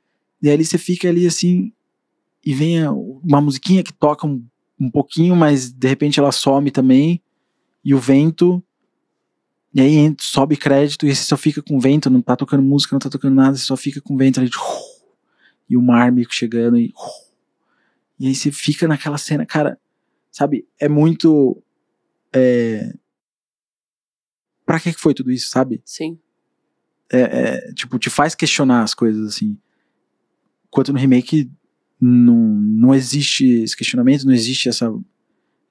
Não, tanto que no final ele mata o Michael Caine, que é aquela coisa que eu falei que não faz o menor sentido, era só pra matar É o Michael, Michael Caine, parece. Ele tá no, no remake como o Brambi, um dos personagens É. do mal. Que parece que é, tipo, do jeito que parece, parece que é a pessoa que quase que organizou tudo, É, assim, né?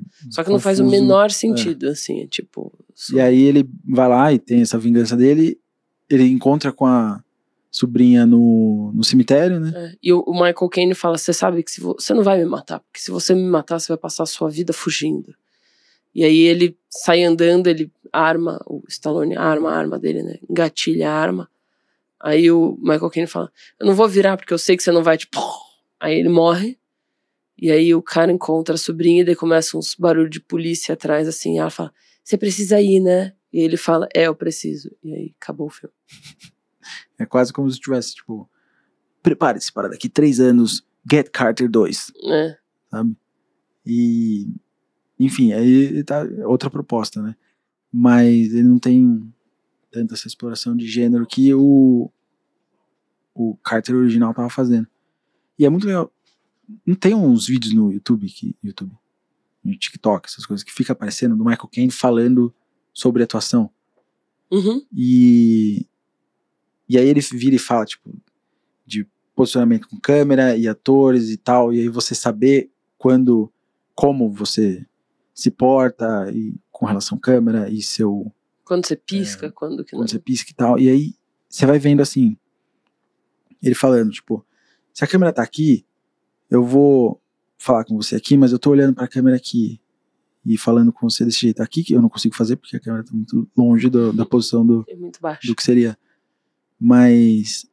E aí, você vai ver meu olho, você vai conseguir captar aqui a emoção que eu tenho, sem eu cortar aonde é, eu tô, pra você poder ver meu rosto inteiro, enfim.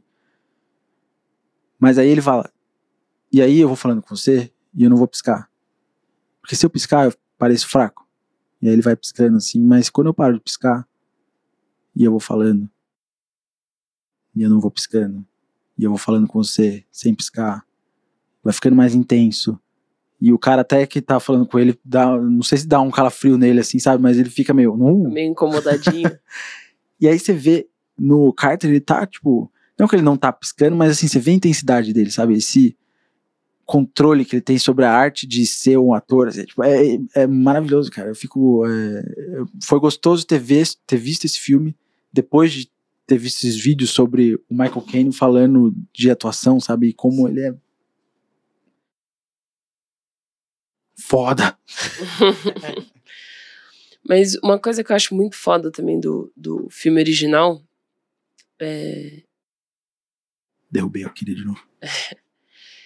é o humor do filme.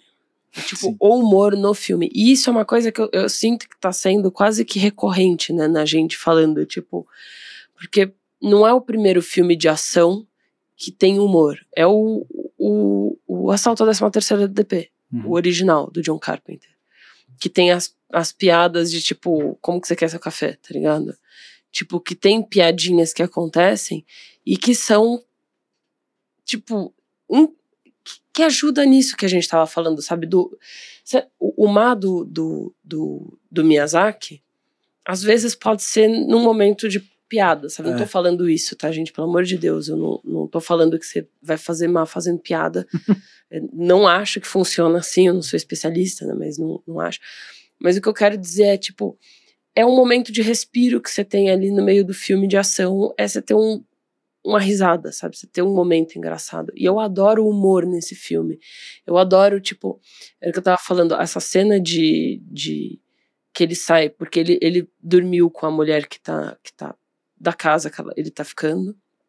Ele passa a noite lá com ela, não sei o que lá, depois do, do da ligação erótica lá com a, a namorada amante dele. Ele tá ali, dorme com ela, não sei o que lá. E aí eles acordam, vai para mais uma, chegam os dois caras do chefe dele para buscar ele, né? Porque eles descobriram o Eu acho que ainda não né? descobri. Eu acho que ainda não. Acho que eles foram buscar porque acharam que ele ficou tempo demais. Aí. E aí eles tiram a coberta e falam, oh, não me deixa interromper, né? Não sei o que ela. tipo. E aí ele cai e ele pega uma. O, esse, sei lá, espingarda que tem embaixo da cama e levanta peladão e vai mandando os caras para fora da casa, falando, ó, pode sair, pode sair, não sei o que, os caras, você não vai atirar. Daí ele, tipo, só vai empurrando os caras para fora, até lá fora, até a rua. E aí um dos caras até fala, é. é... Eles ficam fazendo piada, né? tipo, é... Vamos lá, Jack, guarda isso aí. A gente sabe que você não vai usar a arma, arma não. É, tipo, tô falando da arma. e aí depois ele fala: ah, espero que ela tenha vizinhos compreensivos, porque ele tá, tipo, peladaço no jardim com uma espingarda na mão. Sai a tiazinha. E aí sai a velhinha que é vizinha dela, que já tava enchendo o saco dela na, na noite anterior ali. E ela olha assim. Pegar a garrafinha de leite é. que tinha sido deixada de manhã. E, e é muito engraçado, porque eu acho que ela solta a garrafa de leite mais por ver ele pelado do que por ver ele com uma claro. arma na mão. e ela, ah! E ela entra de novo rapidinho, assim. assim. É muito engraçado. E a minha frase preferida do filme inteiro, que é quando ele vai atrás do Bur Burby, Brumby. Brumby do Brumby no restaurante dele depois que ele descobre tudo que aconteceu, a sobrinha dele tudo, e ele vai lá para matar o Brumby, né? E aí ele chega com o carro, o Brumby, ah, quem que é esse cara louco? O que que ele tá fazendo? Não sei o que lá. E ele sobe, e aí ele fala, ah, eu quero conversar com você, alguma coisa assim, e leva o Brumby pra umas escadas. Ah, não, o Brumby acho que sai correndo, e ele vai atrás de umas escadas, ele cata ele na escada e joga o, o Brumby lá de cima, né? E aí tudo bem, ele sai correndo. Parênteses, um detalhe. Eu adoro como essa cena se resolve rápido. É. Ele fica tipo, você fez isso tal. Ele fala alguma coisa assim, pum, joga o cara. É. Fala, mano, é violento, sabe? Ele vai, ele dá dois, três socos na cara do, do Bramby. É. O Bramby fala, ai, não, não fiz nada, eu não sabia, não sei o que lá. E aí ele, tipo, o cara já tá completamente desmaiado em cima do negócio da escada. Ele só eu, termina o serviço, só empurra ele da, da escada. E aí ele vai embora, pega o carro, vai embora, a polícia chega, a galera gritando, porque o cara caiu em cima de um carro que tinha gente, vai tirando as pessoas de dentro do carro, nanana, corta pro, pros arquitetos que estavam ajudando o cara a montar o restaurante, eles estão lá em cima, dizendo... Aí a polícia entra, começa a correr, não sei o que lá, daí um arquiteto vira pro outro e fala: é, Eu tô com a impressão de que a gente não vai receber por esse trabalho. é muito bom. E é genial. É muito bom, cara. Melhor piada, assim. E o, e o filme é cheio desses momentinhos que tem, tipo, é uma frase, é uma situação, é um comentário que, que traz esse humor, sabe? Tipo, óbvio que você não vai chorar de rir com ele andando pelado com a espingarda pela casa, sabe? Mas é uma cena cômica, completamente, ao mesmo tempo que ela serve um propósito de, tipo, mostrar como ele é intimidador. Uhum. Mesmo pelado, tudo bem que ele tá com uma espingarda, mas, Sim. tipo, ele consegue então, eu acho isso muito legal. E que a coisa que você tava é falando. Eles ficam olhando, é. eles ficam olhando pra espingarda e é, pra baixo, e né? pra isso. baixo.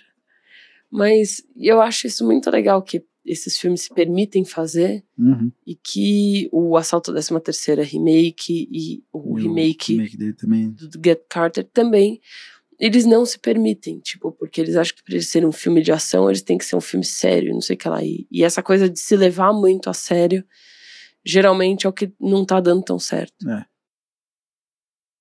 E mesma coisa, só que agora me deu um link assim. É engraçado, porque esse é um filme que o cara tentou, assim, tipo, jogar um Ler de Panache, o remake dele.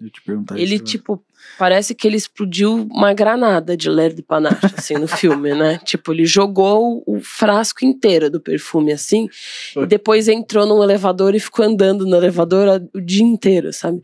Porque a sensação que tem é tipo, cara, É, o L'air de Panache é bom, mas você tem que saber dosar. É tipo um perfume. Passa, mas você não precisa passar em excesso, porque as pessoas em volta de você vão ficar incomodadas. e esse cara, ele não soube É. segurar. Meu sentimento é esse. Ele assim. soltou a bomba de de Panache no elevador e ele durou o cheiro uma semana depois É, de ter saído. Exato. É o cara que esquenta no micro-ondas do trabalho a marmita de, de peixe, tá ligado? De frutos do mar, assim, tipo.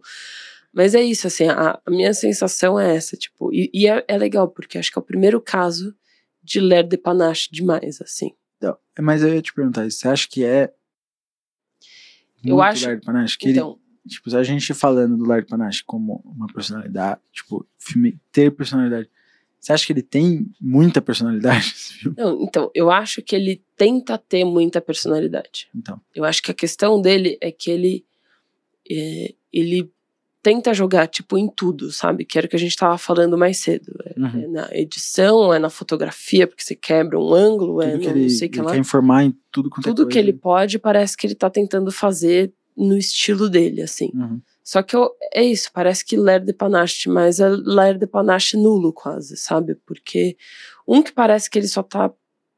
Não vou falar isso, mas tipo, parece que é quase uma cópia de qualquer filme de ação que tá rolando, só que ele fez isso o tempo inteiro, sabe? É, então não parece que ele trouxe. E, e dois, que, que é isso, se você faz uma coisa inteira igual, aquilo é aquilo, é aquilo que você fala, né? Se tudo é épico, nada é épico. Então, se tudo tem essa cara, nada tem cara nenhuma. É a mesma coisa de não ter cara nenhuma, sabe? Então, eu sinto que ele tenta forçar uma personalidade e, e que o filme ou fica overwhelming de personalidade, você pode ler desse jeito, ou ele fica completamente sem personalidade, porque ele não faz o menor sentido, exato. sabe? É onde eu Ele começa a não fazer sentido.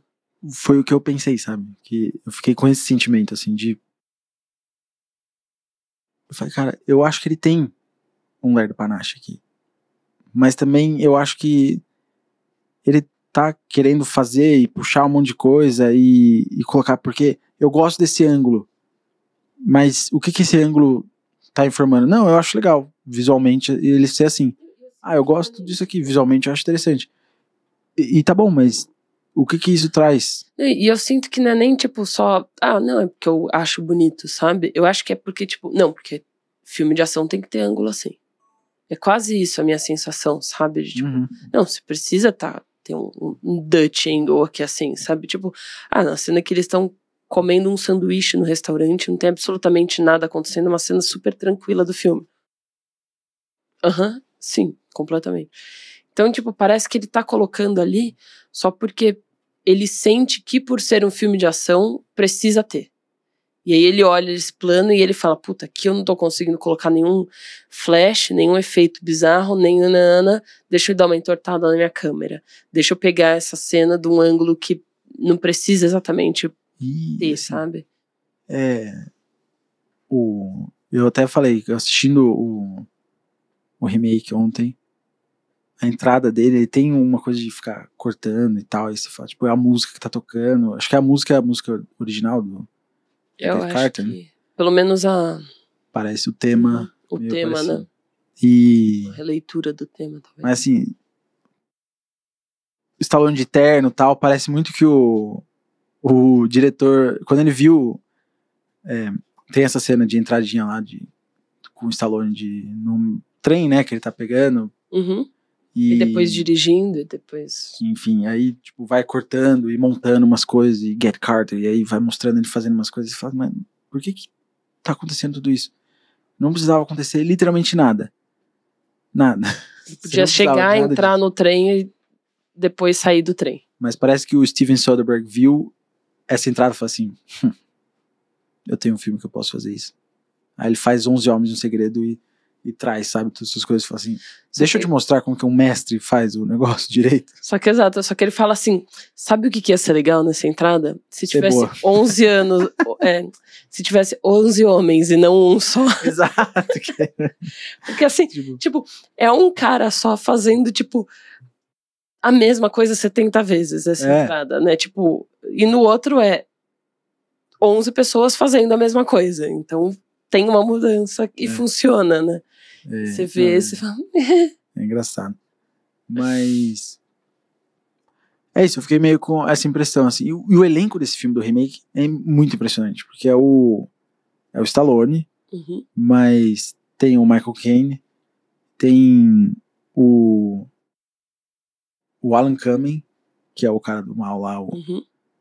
tem o Mickey Rourke. Mickey Rourke que o Stallone acho que teve que bancar ali parte do salário dele. Stallone, acho que é gente fina, tá ligado? Uhum. Porque Ah, gente, ele parece ser uma pessoa muito amável. Ele e o, e, o, e o Schwarzenegger, assim, parecem ser pessoas muito amáveis. O Schwarzenegger com os burricos ele, dele. o Mickey Rourke, Instagram do. Schwarzenegger. O Mickey Rourke, ele já tava meio queimado em Hollywood, então o Stallone que quis trazer ele pro filme e o, o Mickey Rourke é o Cyrus. Uhum. Pace. E aí, acho que parte do salário do Stallone foi usado pra pagar o Mickey Rourke, Uhum. e que ele já tava com uma fama muito de bad boy, muito, tipo, não queria fazer mais. E aí, aparentemente, foi, correu tudo bem. Tanto que o, o Mickey Rourke vai fazer o lutador com o Arnofsky, né? O diretor mais lá em 2007, 2008. E ele já, tipo, mantinha essa reputação, sabe? Meio cagada, meio tipo, mano, já era pra você. E, e aí, com esse filme do lutador, ele vai ter uma ressurreição, sabe? Tipo, ele vai fazer Sin City depois, ele vai Sim. começar a fazer outras coisas e vai trabalhar muito mais. Nasce. Mas o Arnofsky ficava falando assim pra ele, falava, mano, você é um bosta. É, ninguém quer trabalhar mais com você, você é isso, sabe? Tipo, ele tretava Pesada. com o, Mickey Rourke no set, assim, pra ele, tipo, ah, não, ele ficava meio, não, vou fazer isso, é, chegava atrasado, sei lá, tipo, um monte de coisa. E ele ficava, mano, se você não fizer isso, você vai ser, tipo, esse é o cara que no filme representa a sua história, sabe? Tipo, começou a jogar um monte, assim, Meu pra Deus. cima dele pra fazer o filme e, mano, saiu um filme incrível, tá ligado? Mas a que custo, né, gente? Meios, meios de fazer o cara trabalhar, sabe? Cara, é. E, enfim. São maneiras de dirigir. Não é a minha. Mas o Aronofsky, ele é mais intenso. E, mas enfim. Aí tem essa coisa do, do Panache que eu acho que, tipo, ele. Mas eu não sei se ele tem, entendeu? Porque ele quer Eu acho que ele ter muita tenta... coisa, mas ele não tem nada, sabe? É isso que você falou. Exato. Então eu não sei acho se eu que ele- diria que ele tem, sabe? é, eu acho que ele fica tentando replicar coisas e ele não consegue ter o próprio, É, exato. sabe? exato. Então a minha sensação é de que ele tenta ter o Ler de Panache e ele tenta ter, tipo, muito Ler de Panache, assim. Uhum. É a granada de Ler de Panache que ele joga no elevador, assim, sabe? Tipo, é, mas que ele não não consegue, porque parece que tudo é réplica, tudo parece que, É. tipo, já foi visto, cópia, né? ou exato, que tipo, que a gente já passou, sabe? É. É, então, a minha impressão fica essa, de que ou tem demais e que o exagero faz não ter nada, ou Uhum. que realmente ele, de fato, não tem, porque tudo que ele faz é, é uma cópia, não é, não é próprio, né? Tá na hora da lista? É chegado o momento. E aí? E aí? É...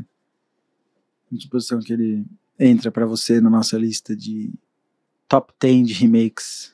A gente tá em nove agora filmes. Deixa eu puxar a lista E aqui. pra mim ele entra no incrível nono lugar, cara. Pra mim é o pior, assim. Ele tá, tipo, no chão, assim. Sério, mano? Você acha ele Sim. pior do que o só décimo Sim, e sabe por quê? E É. não é por causa do Ler de Panache em excesso ou em falta. Não Hum. é por causa disso. É porque, tipo, meu, eu não entendia o filme. Uhum. Eu não conseguia assistir Acompanhar. o filme e acompanhar a história. O, por pior que eu, eu ache o, o outro filme, tipo, por mais que eu menos, por menos que eu goste do, do Assalto à 13 terceira, ele não, tipo, eu entendia o que estava acontecendo, Uhum. entendeu? Em, em todos os momentos eu, eu tava entendendo o que tava ele rolando, tem assim, aquela- sabe? Complexidade de coisa que ele fica querendo enfiar de policial de fora e Fica, mas tal. Mas, Mas faz é sentido, mais fácil você de- consegue entender, você consegue acompanhar, sabe? Tipo, óbvio que tem coisa que não faz sentido, que é tipo, por que, que a mina voltou? É. Por que, que ela não tem um casaco? Por que, que sabe? Mas tudo bem, aquelas nossas questões. Mas é um filme que eu entendo o que tá acontecendo. Esse o cara não conseguiu contar a história dele, sabe? Tipo, e, e quando e falando como um remake, não como um filme só, tipo, você tem um filme, você tem uma base muito boa. Não é meu filme preferido, o original do Get Carter, mas é um filme bom. Uhum. E é uma base boa. Ele pode ter muito personagem, pode ter uns pedaços que você fica meio tipo, puta, quem que é esse cara mesmo? De onde? Mas fica claro o que tá acontecendo. E, e você consegue acompanhar o que tá acontecendo nele. No remake, tipo, meu, eu tava assistindo aquele filme e tava falando, que porra é essa? Quem que é esse filho da puta? Por que que o, o riquinho... O que que esse riquinho tem a ver, mano? Ele só gosta de prostituta e daí vai sair, mas o que que ele tem a ver com a fita, tá ligado? Uhum. Eu não conseguia entender essas coisas, assim, É. sabe? Então, é, é, Me parece muito que eles quiseram atualizar coisas. E aí, como Não era souberam, 2000, sei então era tipo. O, tinha a bolha de- da internet que tava rolando ali e tal. E aí o cara fica falando, ah, é, eu valho 900 milhões de dólares, sei lá. E. E assim, atualizar a tecnologia, sabe? e a história, coisas, os e a papéis história, das pessoas, trazer bem, cá e tal. tem que fazer sentido. Mas assim, é um filme que funciona muito também por não ter uma facilidade de conexão de telefones e celulares e tudo mais. Aí você vê o, o Stallone conversando no celular, aquele celular que é lindo, antigo, assim, que é aquele que baixa o. Não, é aquele cromado que baixa. Ah, sim, foi. a- E aí ele.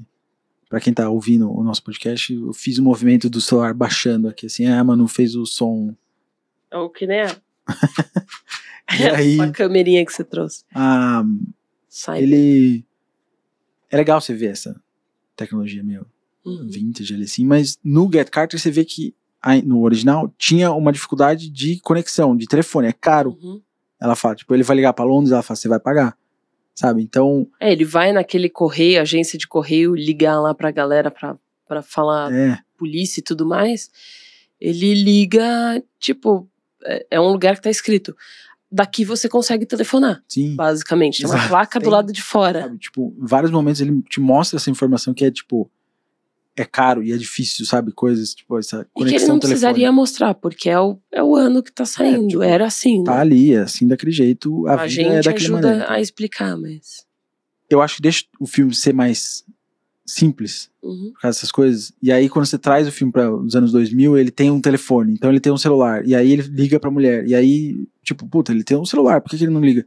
Então o capanga lá, ele tem que ligar pra ele, porque ele tem um celular, eles são amigos, eles conversam. E aí ele tem que ficar ligando. E aí fica cortando ligação.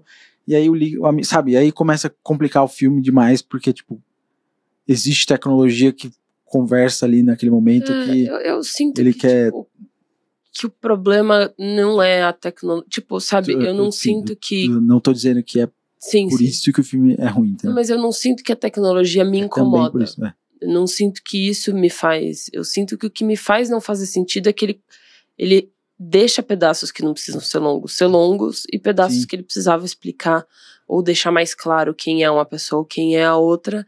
Ele, tipo, corta e fala: ah, vou pular esse pedaço da história e foda-se, você não precisa saber, sabe? Você Sim. fala: como que eu vou continuar? É. Então, tipo, pra mim ele entra em último lugar por causa disso, porque eu acho que ele não, tipo, eu não consegui acompanhar a história por mais da metade do filme, eu não tava entendendo o que tava acontecendo.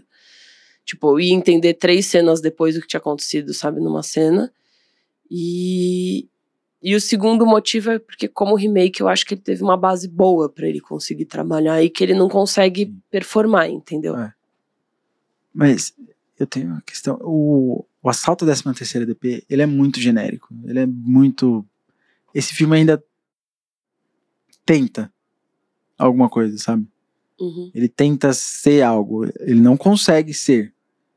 Mas ele tentou alguma coisa, ele tentou ser diferente, criar alguma coisa que, assim, hoje em dia eu, a gente vê e, e esse cavanhaquezinho do, do Stallone é horrível. E, é- e aí os personagens dos anos 2000, aquele cara com aquele cavanhaquezinho curtinho, assim, sabe, do, de queixo. Cara, Você vai ver a foto do diretor desse filme hoje, É assim. ele tá assim, né? Ele é a única Sabe? pessoa que existe que ainda tem aquele que parece um, um queijinho coalho, O- assim, sabe? cavanhaquezinho de queijo coalho no meio que, que sobra um pouco depois Sabe? do queixo. Então, e. Não sei, cara. Eu, eu acho que ele ainda tenta realizar mais coisas. Ele tem uma visão maior. ele consegue? Porque tentar é uma coisa, mas ele consegue entregar. Mas às vezes no fracasso você faz algo mais interessante também do Você que aprende. o.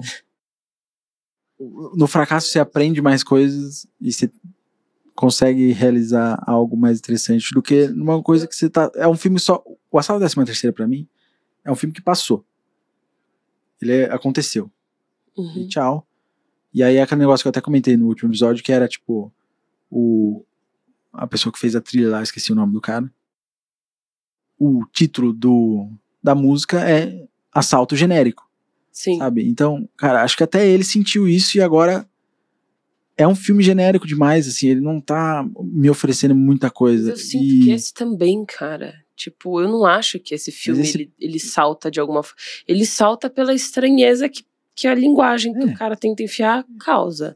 Então, aí Mas. assistindo hoje, Mas eu- e eu tô falando assim, como uma pessoa que eu, eu gosto mais desse filme, de certa forma, assim.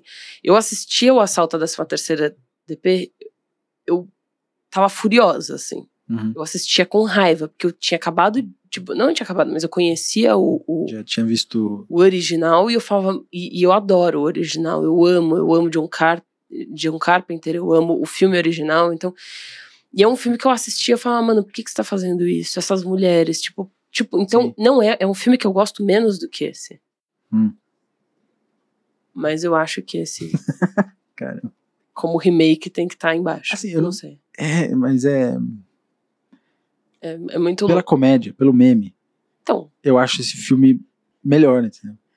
Mas, amor, mas, cara, a gente tá falando de, tipo, a gente tá avaliando memes ou remakes. tipo, em 2000, quando esse filme saiu, ele não era um meme. A gente não sabia nem o que, que era meme, porque não existia a palavra. Sim. Mas, tipo, se eu tivesse vendo ele em 2000 pra ter essa discussão, Não, mas a gente tá vendo tudo hoje, sim, não naquela época. Então, é é isso, assim. Eu acho que ele fracassa porque ele, horrivelmente. mas é um fracasso, sabe? é um fracasso Eu não aguento. com panache. Você acabou de falar que você acha que não tem panache, caralho. O filme não tem, aí, mas o meu. fracasso tem. Ah, o fracasso. É. Pelo menos ele, ele tava sentado ali no lixão, assim, mas ele achou o último frasco com uma gota e ele passou assim no pescoço dele. Falou, pronto. É, assim, eu não, não vou Uma medida eu, certa. eu aceito o fato dele ser o último filme. Eu, eu, Não. eu até concordo assim com você. É, Não, mas acho filme que a não é bom. tinha que, que chegar numa conclusão não por desistência. Por... não, não é nem por desistência. Eu, eu sei que o, o meu motivo de achar esse filme mais legal, não sei se ele é válido, entendeu? Porque é literalmente eu achei esse filme comédia e eu tava assistindo com você e eu ficava, Sim, Oh. eu também, eu também. eu ficava fazendo comentários, falando, "Ah, não, caralho, cara, toma essa, olha o que ele falou aí, ó. E aí a gente ficava brincando com o filme E, e é o que eu tô é falando, isso. eu acho que é um filme que eu gosto mais, entendeu? Tipo, como, como filme. É. Mas eu não acho ele um bom remake, entendeu? Não. A minha questão é, é, como filme isoladamente, independente de ter existido outro, eu gosto muito mais do que do, do Assalto à Décima Primeira, até por todas as razões que eu listei aqui, sabe? Sim. Tipo, eu acho que ele tem alguma coisa, e para mim a maior dificuldade que eu tenho com ele é, é a dificuldade de entender o que tá acontecendo no filme, É. Mas como remake, eu acho ele um remake pior de do que o, o Tem o Dr. Cox do Scrubs. Não assisti Scrubs. Desculpa. Sou muito jovem. Hum. É. Zoeira, eu não assisti porque eu não sabia nem que existia Scrubs. Fui descobrir na faculdade. E hum, ele é um amigo do Stallone. Mas. Ahn, não, é nem, não é nem por desistência. Assim, eu, eu entendo o ponto. Eu, eu concordo. Ele, como remake, ele também é, fazendo essa comparação, essa existência dos dois que, que a gente tá fazendo aqui, Uhum. ele é bem ruim. e, e, e, assim, o fato de você querer fazer um filme que é um, um filme de ação e sério, você tá tratando de algumas coisas é, que são muito sérias e outras, tipo, uma maneira do jeito Sim. que você quer contar. E ele, em momentos, parecer que é uma comédia pra mim, eu tô assistindo falo, esse filme aí, né, anos 2000 e tal, é, não, apesar de eu sentir prazer assistindo isso, assim, não quer dizer que ele é, É, exatamente remake, esse meu é, ponto, exato. entendeu? sim. Então eu aceito, sim. É, entrar, é o primeiro filme que o assalto 13 terceira Venceu, cara.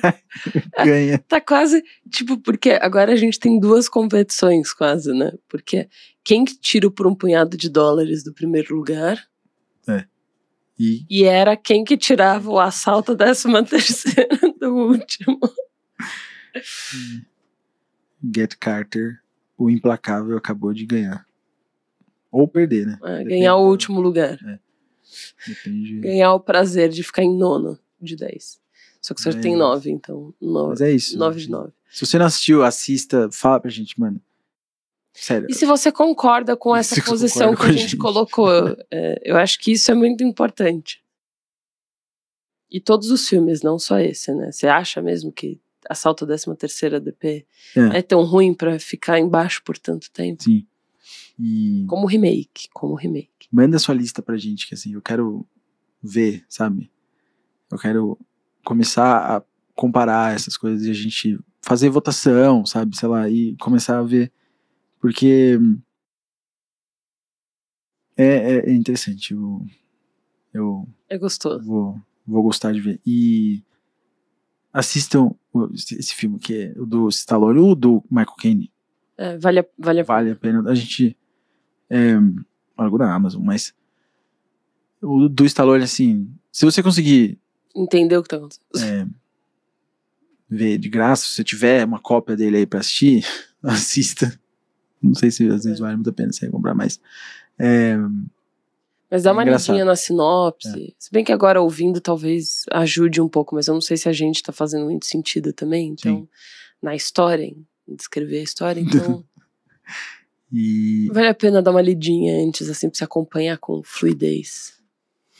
e é isso, né? Você tem mais alguma coisa que você. Eu não tenho mais trazer? alguma coisa. Eu quero só falar agora é, diretamente para todos. Siga a gente aqui no Spotify, deixa seu like, é, se inscreve no nosso canal do YouTube. Em todos os lugares a gente se chama arroba MurphysPods. No YouTube é Murphys Podcasts, mas você pode encontrar também pelo nome do Não, é Murphy's podcast. Pods também. Ah, é? Ah, então, ótimo.